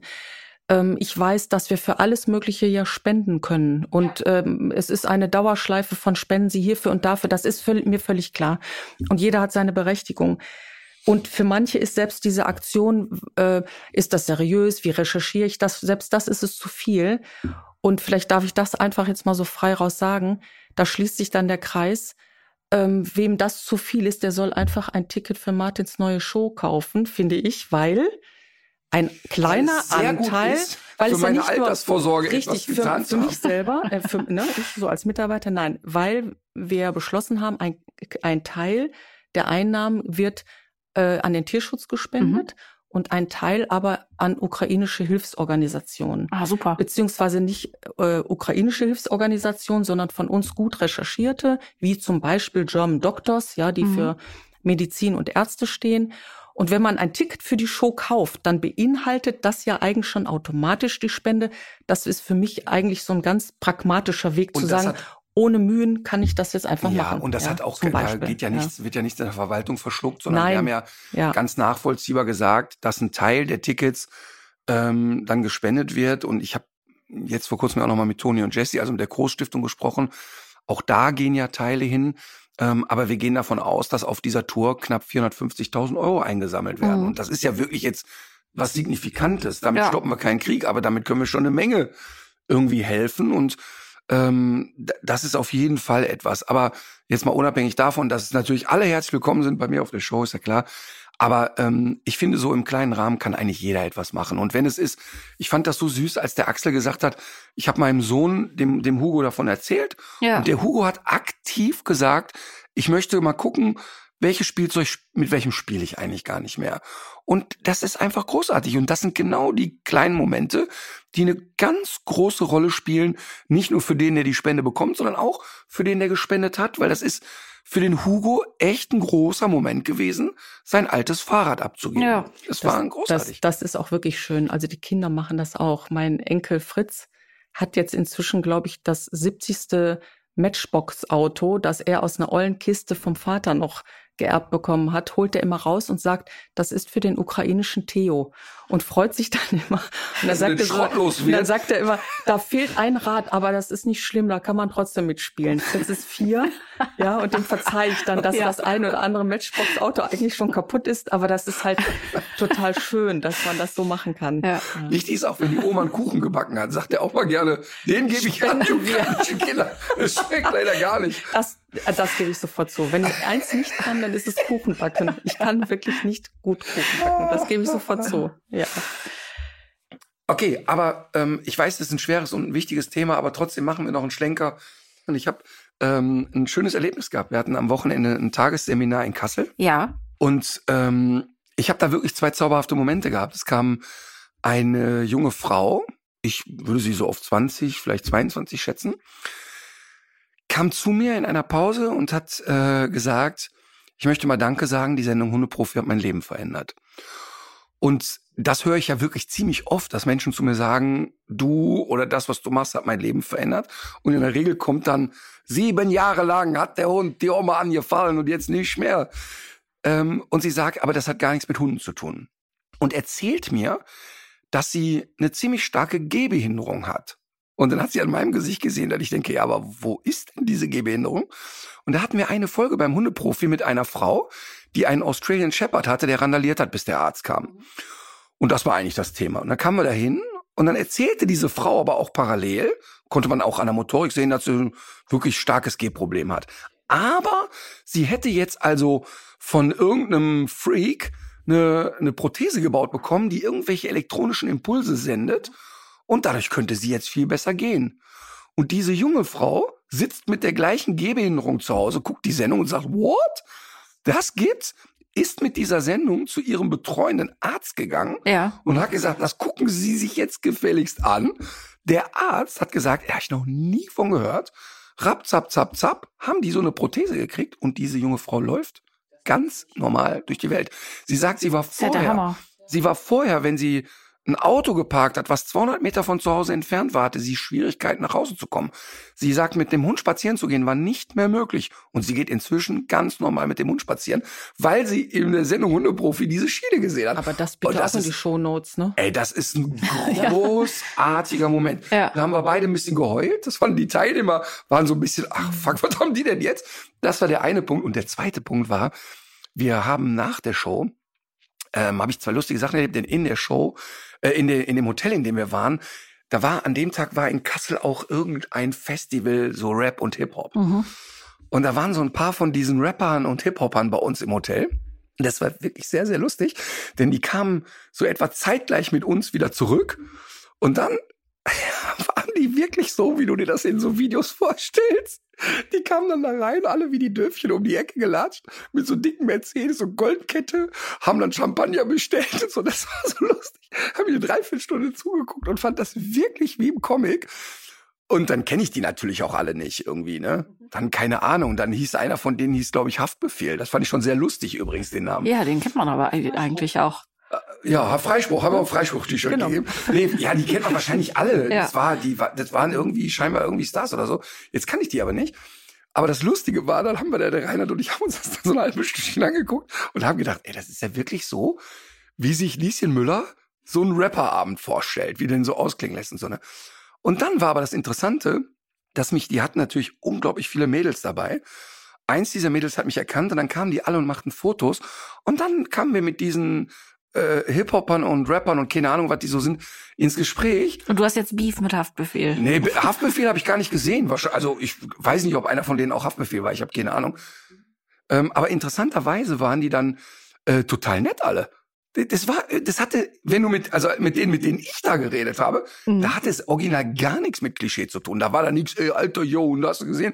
Die haben ganz normal geredet. Ich glaube, denen wäre das nicht recht, dass du das jetzt hier alles so die haben ganz normal mit uns geredet. Haftbefehl ist eigentlich voll nett. Nein, nein, auf, also ich sag nochmal, ich weiß gar nicht, ob ich mit Haftbefehl Ja. geredet habe. Ähm, aber auf jeden Fall waren, die gehörten alle dazu der Produktion. Ich, ich weiß nicht, ob mir Haftbefehl begegnet ist. Die Hells Angels haben auch Schrebergärten. Ja, aber das war total lustig, weil wirklich, da waren, da war so einer. Ach, ich weiß nicht mehr, wie der hieß, ist doch egal. Ich, wie gesagt, auf jeden Fall kamen die da alle so an und die waren total nett und dann haben wir brav Fotos gemacht für ihre Mütter, wollten sie Bilder machen und so, ne? Und waren irgendwie total lieb. Ähm, und dann haben sie sich wieder dahingesetzt und dann haben sie wieder ihre Rolle gehabt. Das war total lustig. Also es war wirklich, die waren alle kurz vor Filzpantoffeln. Das war total witzig, also weil es so eine Rolle war. Und dann sind wir halt von dort, sind, ähm, haben wir uns vom Team noch anstecken lassen und sind noch ausgegangen. Und es war das erste Mal so nach der Pandemie, dass wir wieder in einen Club gegangen sind. Und es war irgendwie auch ganz ein komisches Gefühl, weil es wirklich so war, so eine 80er-Jahre-Party und ähm, war irgendwie nett. Es war wirklich sehr, sehr nett. Aber die ersten paar Minuten musste ich mich erst wieder dran gewöhnen. Ja. So unter Menschen und Nähe und Musik und Tanzen und so. Das war ein komisches, aber am Ende auch ein sehr schönes Gefühl. Hast du ich dich eben noch getestet, bevor du hier gekommen bist? Nein, wie testen. Ich hörte davon, von dem Betriebsausflug. Ja, es war ein Pflichtausflug, weil man kann es ja auch mal sagen, es ist immer so, die Dina ist ja ein Partybiest. Und wenn die Dina, ne, wenn du die loslässt, dann, also, wie ich, Ich, ich hörte von Dina persönlich. ja, richtig. Die sah etwas angeschlagen aus und ich wollte sie bedauern, weil sie meint, dass sie etwas unter Long-Covid leidet, aber sie hat dann sofort zugegeben, dass sie Unter Nach Gin Tonic. langer Zeit- Und Covid. Sie litt unter Gin Tonic genau, am unter Ende des der Diskothek-Nummer gelitten hat, dass sie zur 80er-Jahre-Musik wieder gegruft hat und Ah. getanzt hat und sich wirklich gefreut hat. Auf jeden Ja, Fall kann ich sagen, ich bin jetzt in der Rap-Szene angekommen. genau. ja, sehr schön. Ähm, eine Stunde 50 Minuten. Ich gehe hier nicht weg, ohne dass ich meine Empfehlungen. Auf keinen äh, Fall. Ich habe alles ähm, aufgeschrieben. Bücher, Ich bin Filme, sehr gut. Musik. Sehr gut. Ich würde sagen, dann schießt du doch einfach mal los. Darf ich für alle drei etwas empfehlen? Darfst du. Dun, dun, dun, dun, dun, dun. Für Buch. Ich mach schon mal die Film, Abspannmusik, wenn Für jetzt Buch, anfängt. Film und ich fange mit dem Film an. Ich bin eine Frau und natürlich empfehle ich nochmal, obwohl der ja immer noch sehr aktuell ist, gerade wunderschön.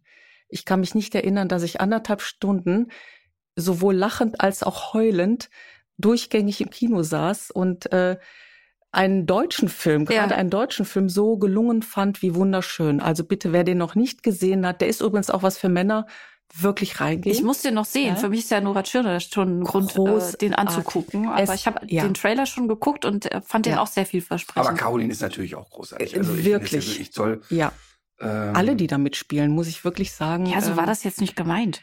Nein, es ist auch irgendwie wirklich, der Film ist einfach rundherum gelungen und im besten Sinne Kinounterhaltung. Also da, den muss man gesehen haben tatsächlich. Wobei ich inzwischen alle, alles, was Nora Tschirner macht, äh, ablehnen möchte. Denn ja. sie gehört ja auch, wieder eingefallen, sie ne? ist ja auch ein Teil dieser ich, Hetzkampagne ich hörte gegen den davon, ihr habt euch verbrüdert, verschwestert gegen den Dog-Song. Kann man nicht anders sagen. Wir holen jetzt auch demnächst noch mal zu einem ähm, finalen Rettungsschlag äh, aus. Ja, schön. Also dann gerne, äh, wie gesagt, wunderschön Kinofilm. Dann würde ich gerne ein Buch empfehlen und zwar in dieser krisengebeutelten und schweren Zeit äh, ist mir ein Buch eingefallen, ähm, das so derart lustig geschrieben ist, dass man wirklich beim Lesen lacht. Und das ist ein schon, ach, ich sag mal, das war vor 40 Jahren erfolgreich. Der Autor ist inzwischen auch tot. Das ist ein britischer Autor, Tom Sharp. Und der hat das legendäre Buch geschrieben, Puppenmord. Puppenmord ist auch mal verfilmt worden. Das war so lala, aber das Buch ist so lustig von So, diesem jetzt, britischen jetzt weißt du, wie meine Schriftsteller. Kindheit war. Sie hat mich Ja, als ich Puppe find's gerade- missbraucht ich- Das ist jetzt ein und doch las schon das. Wort, das, Lied, Ja. das Buch Puppenmord. äh, über diesen äh, Berufsschullehrer Henry Wild mit seiner Frau Eva. Das ist so ein lustiges Buch, das muss man gelesen haben. In meiner Generation kennt man das. Du bist ja deutlich jünger. Der Martin ist ja auch deutlich jünger. Richtig, richtig. Ihr müsst das Buch lesen. Es ist zum Brüllen komisch, zutiefst schwarzer britischer Humor und ist sehr, sehr lesenswert. Ist auch nicht besonders lang und es gibt auch Fortsetzungen über diese diese äh, Romanfigur, aber der Puppenmord, den muss man, bevor man stirbt, bitte gelesen haben. An der Stelle möchte ich kurz einen Schlenker machen zur Literatur. Wir haben über wie immer Chefsache Ja, wo ist über meinen? Roman ges äh, gesprochen und äh, Astrid behauptet ja immer, dass sie da äh, in dem Buch kommt sie ja vor und alles da ist wirklich real. Es gibt keinerlei Ähnlichkeiten zu der Romanfigur Astrid zu mir selber. Ach so, ich dachte nur, diese Niemals. Hundefuttergeschichte Und wäre ausgedacht. Zeitpunkt. Die Geschichten, die drin sind, ja, die gebe ich zu. Die Auch, sind dass sie hier und da Hundefutter gegessen passiert. Äh, zum Abnehmen. Nein, wir haben mal drüber diskutiert. Ich bin ja unter anderem Ernährungsberaterin in meinem Vorleben gewesen. Und wir haben damals tatsächlich drüber nachgedacht, ob es eine sinnvolle Diät sein könnte, wenn man hier und da mal einen Hundekeks isst. Mhm. Ob das diättechnisch durchgeht. Zu teuer Das war erkauft. der- Ich habe das ausprobiert. Gegessen habe ich es nie. Ich habe mal einen, au- ich habe mal einen gegessen. Ist eine Mischung aus äh, Fett und Presspappe. Es ist nicht lecker. gewesen, Kommt drauf an, welchen. Also wenn du den Martin Luther Trainingssnack, da bist du süchtig danach. Moncherie hat angefragt, die wollen die Piemont-Kirsche ersetzen gegen den Martin Luther Trainingssnack. Wirklich nicht. Also ich habe es nicht probiert. Ich habe aber drüber nachgedacht, ob es Sinn macht, dass man Also, das als Diät. Ich, Ähm, ich bring dir, ich Aufhänger. muss, muss mal gucken, vielleicht liegt auch hier irgendwo ein Buch rum, kannst du nachher eins mitnehmen. Die, die erste in dem Buch kommt ein bisschen zickig rüber, finde ich. Mhm. Also so ein bisschen. Nach dieser Folge weiß man, dass es real bisschen, ist. ähm, ähm, das Streng. stimmt so nicht. Also Mhm. ich war ja eigentlich immer so die liebe große Schwester. Wir werden ja. das ja als äh, Sitcom jetzt demnächst Ja. produzieren und ähm, du wirst ja, kannst ja dich dann an den, an Wir den suchen nur Drehbuch noch jemanden, der es finanziert. Dann werden wir es tun. Und ich will nur noch damit sagen, äh, wenn es eine Fortsetzung davon geben sollte, ich schreibe die Fortsetzung. Das klingt wirklich Genau. gerade richtig ich denke, bedrohlich. dass Mathis Reuter die Hauptfigur ausscheidet Ich und schreibe die ersetzt Fortsetzung. Richtig. So, jetzt hast du aber noch eine Empfehlung Jetzt habe ich auf jeden Fall eine musikalische Empfehlung und ich bin wirklich bekennender.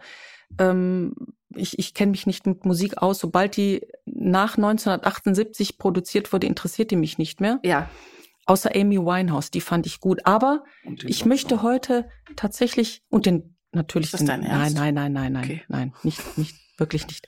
Nein, ich möchte an dieser Stelle und ich stehe seit meinem zehnten Lebensjahr dazu ein bekennender Elvis Presley Fan. Ich Mhm. will aber jetzt gar nicht mit Elvis Presley kommen, sondern nachdem ich André kennengelernt habe, Rieu.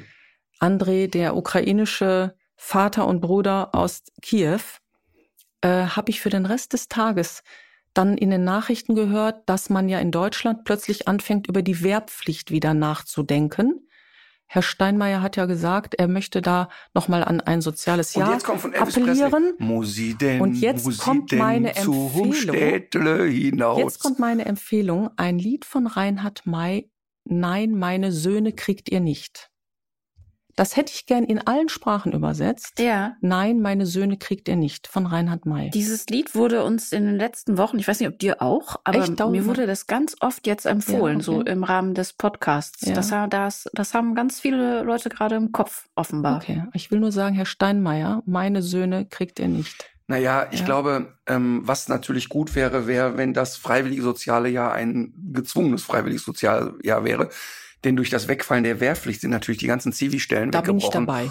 Und da wäre ich dann wirklich sofort dabei. Ich wäre dagegen, aber ich glaube, das ist eine, eine, ein Thema für die nächste Folge. Du kommst ja dann nochmal wieder. Gerne. Auf keinen Und Fall. dann, Ach so, ja, genau. ich genau. habe nämlich heute tatsächlich noch ein paar Sachen mir notiert. ich, möchte eine noch eigene mal- Rubrik noch vorschlagen. Ja.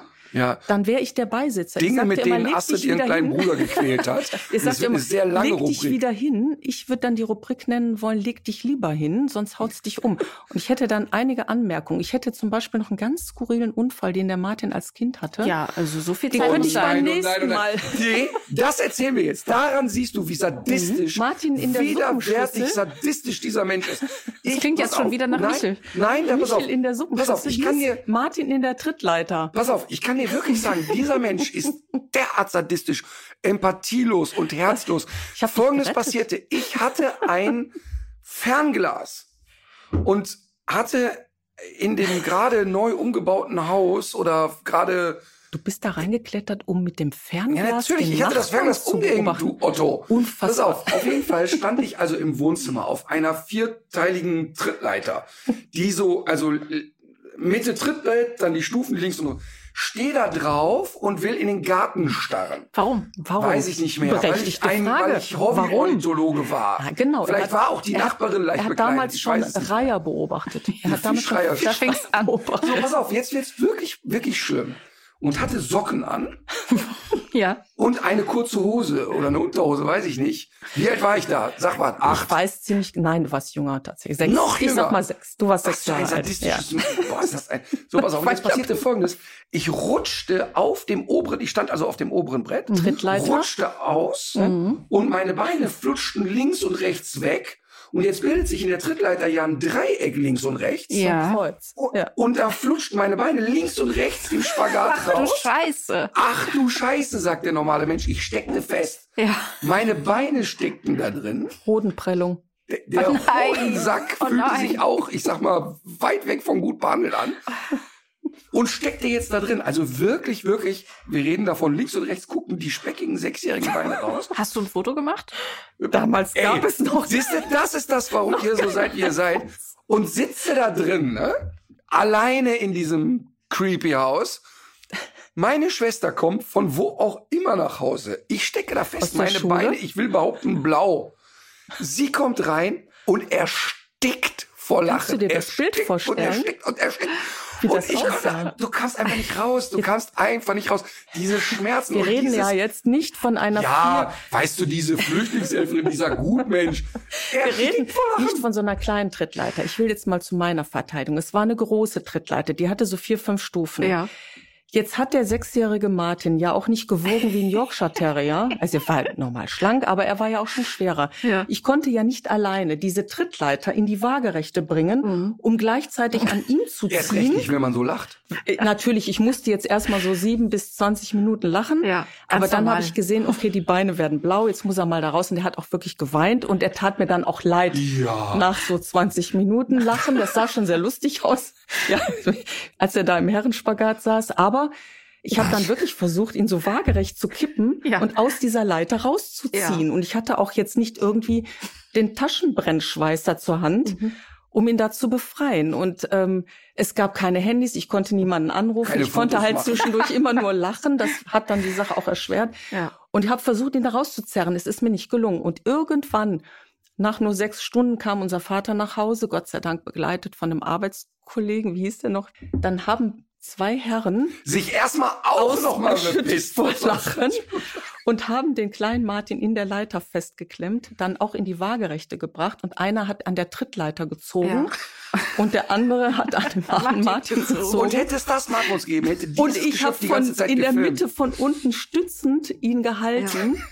Und so hat es noch mal so circa zwölf Stunden gedauert, bis wir ihn aus der Ja. Lage Ken- befreit Kennt ihr diesen Trend, diesen, äh, dass, dass Leute so äh, Kinder ähm, Fotomotive nachstellen, äh, dann erwachsen Ja, und sich noch das- mal, das noch mal die Klamotten von früher anziehen? Lass uns Oh das Mann. machen. Das müsste aus der wenn wir jetzt noch Nora Tschirner hätten, dann hätte ich drei, Lass dann uns hätte ich das drei machen.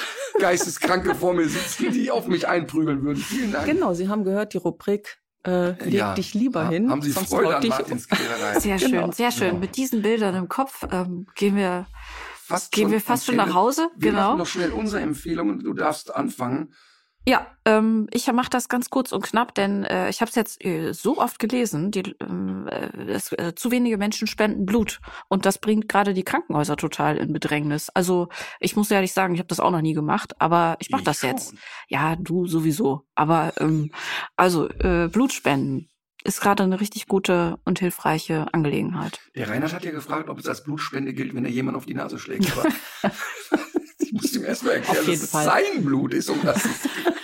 Blutspenden und hast du, willst du einen Song noch direkt hinterher schieben? Ja, von einem sehr unbekannten jungen äh, Nachwuchskünstler namens Harry Styles. Äh, das Lied As It Was. Es ist ein Hit, ich weiß, aber ähm, ich finde ihn gut. Also ich finde, der fehlt noch auf unserer Playlist. Es ist wie immer Musik, die keiner kennt und die man auch nicht mag, aber ist nicht schlimm. In dem Fall ja gerade nicht. Also ist Harry Styles? Nie gehört. Ja, okay. Harry Kane kenne ich. Nee, aber das ist so, Moment, ich glaube, der ist auf Platz eins überall. Kurz äh, oder auf Platz zwei. Auf Platz eins ist ja Kate Bush. Okay. Ich habe heute zwei Lieder, weil ich mich nicht entscheiden konnte. Ich habe beide auf dem Weg hierher gehört. Von Philipp Poisel. Einmal ist es froh, dabei zu sein. Und das andere ist im Garten von Jetties. Seit wann dürfen wir denn hier zwei äh, Musikwünsche äußern? Seit ich der Diktator bin. ah, okay. Ähm, und ich habe eine Empfehlung, die ich gestern Abend nochmal geschaut habe. Ein meiner Lieblingsfilme ist, ist, eine Doku ist ein Dokumentarfilm von 1979. Den findet man bei YouTube, indem man eingibt Monarch, der Automatenschreck.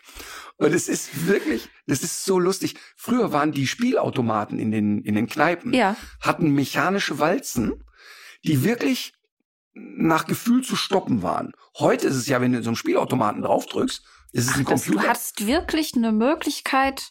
Es kam tatsächlich ein bisschen auf Können an, dann sozusagen. Pass auf, und dieser Monarch hieß der Automat. Und der Typ, der da, über den da berichtet wurde, der war professioneller Automatenspieler. Und der tingelte durch ganz Deutschland mit seinem Auto und der nannte diese Automaten Gurken. Warum auch immer. Und seine Aufgabe war, warum auch immer, die Gurke zu fegen. So nannte er das. Und der ging also dann in die Kneipen und musste aus Höflichkeit dann da immer zwei Bier trinken. Das waren Profispieler und eine Frikadelle essen, damit er nicht auffällt. Und unter anderem hatte der sich irgendwann eine Heerschar von jungen Männern rangezüchtet, die er die Geier nannte. Und die Geier hatten keine andere Aufgabe, als durch ganz Deutschland zu fahren und zu suchen, wo steht dieser Automat in welcher Kneipe. Und diese Dokumentation, der Alex, der Max und ich haben die wirklich 500 Mal geguckt, die ist so lustig, weil die auch so ein, ein so ein Sittengemälde Ja. der 70er, 80er ist. Und der erzählt dann auch so, ähm, er sitzt dann da immer im Hotelzimmer und stapelt seine Fünfer und erzählt immer, wie gut's ihm geht, fährt er mit seinem neuen Mercedes darum und erzählt, äh, dass auch kein Platz für eine Frau in seinem Leben wäre und man müsste das auch als harte Arbeit sehen, was er da macht, weil er ja das dumme Gerede von den Leuten in der Kneipe ertragen müsste und so. Ne? Und es ist wirklich so toll gemacht. Ein, ein wirklich ein schönes Stück öffentlich-rechtliches Fernsehen. Monarch, der Automatenschreck von 1979. Wirklich sehenswert. Auch wenn man sich für Glücksspiel nicht interessiert. Äh, ich bin sofort äh, angefixt. Wo gibt's das denn? Einfach bei YouTube. Ah, okay. Super. ist wirklich, wirklich lustig. Ja. Das ist echt lustig. auch. Aber nicht bitte nicht nachmachen, das ist heute nicht mehr möglich. Diese Spielautomaten sind einfach nur. Das ist der. Beginn einer verhängnisvollen Spielerkarriere. Genau. Oder von zwei. Ja, einer Sucht. Ja. Okay, dann haben wir alles. Äh, vielen, vielen Dank, dass die große Schwester da war. Es hat Das muss ich auch sagen. Wir Vielen haben Dank. ein bisschen zu wenig herausarbeiten können, unter welchem Sadismus ich litt. Gott sei Dank kam die Leitergeschichte noch, so dass die Menschen da draußen ein Gefühl dafür haben. Ja, also ich bin noch gar nicht richtig fertig geworden. Du musst noch mal Ja, wiederkommen. das Gefühl habe ich auch. Also vielen Dank für die Einladung und ich komme gerne jederzeit wieder. Sehr ich schön. bin ja nicht so weit weg. Unversprochen, unversprochen. Ich weiß, dass viele, die das jetzt hier hören, darauf warten, dass ich nochmal über das erzähle, was äh, mit Matthias Mester und Ja. dem Video von mir zum Thema Internetmobbing losgetreten wurde. Ich kann nur sagen, es ist viel losgetreten worden. Das Ganze wird münden in einer groß angelegten RTL-Kampagne Das finde ich toll. zum Thema ähm, Internethetze und stopp mal diese Anonymisierung dort. Ähm, da werden wir nächstes Mal drüber Mhm. reden. Das nächste Mal werden wir auch wieder ein Rasseporträt haben. Ja. Das haben wir heute ein bisschen rum, runterkippen lassen und äh, Es gibt auch was Neues zur Tierschutzhundeverordnung und den Ausstellungsverboten. Das kann ich auch schon mal sagen. Und wir werden auch das Thema Sparen demnächst wieder aufgreifen. nicht in der nächsten, Folge, aber zum Thema Sparen sind wir wirklich bombardiert worden und werden uns da noch mal einen Experten oder eine Expertin dazu holen und können jetzt nur wieder sagen, legt euch wieder hin. Legt euch wieder hin. Legt euch wieder hin.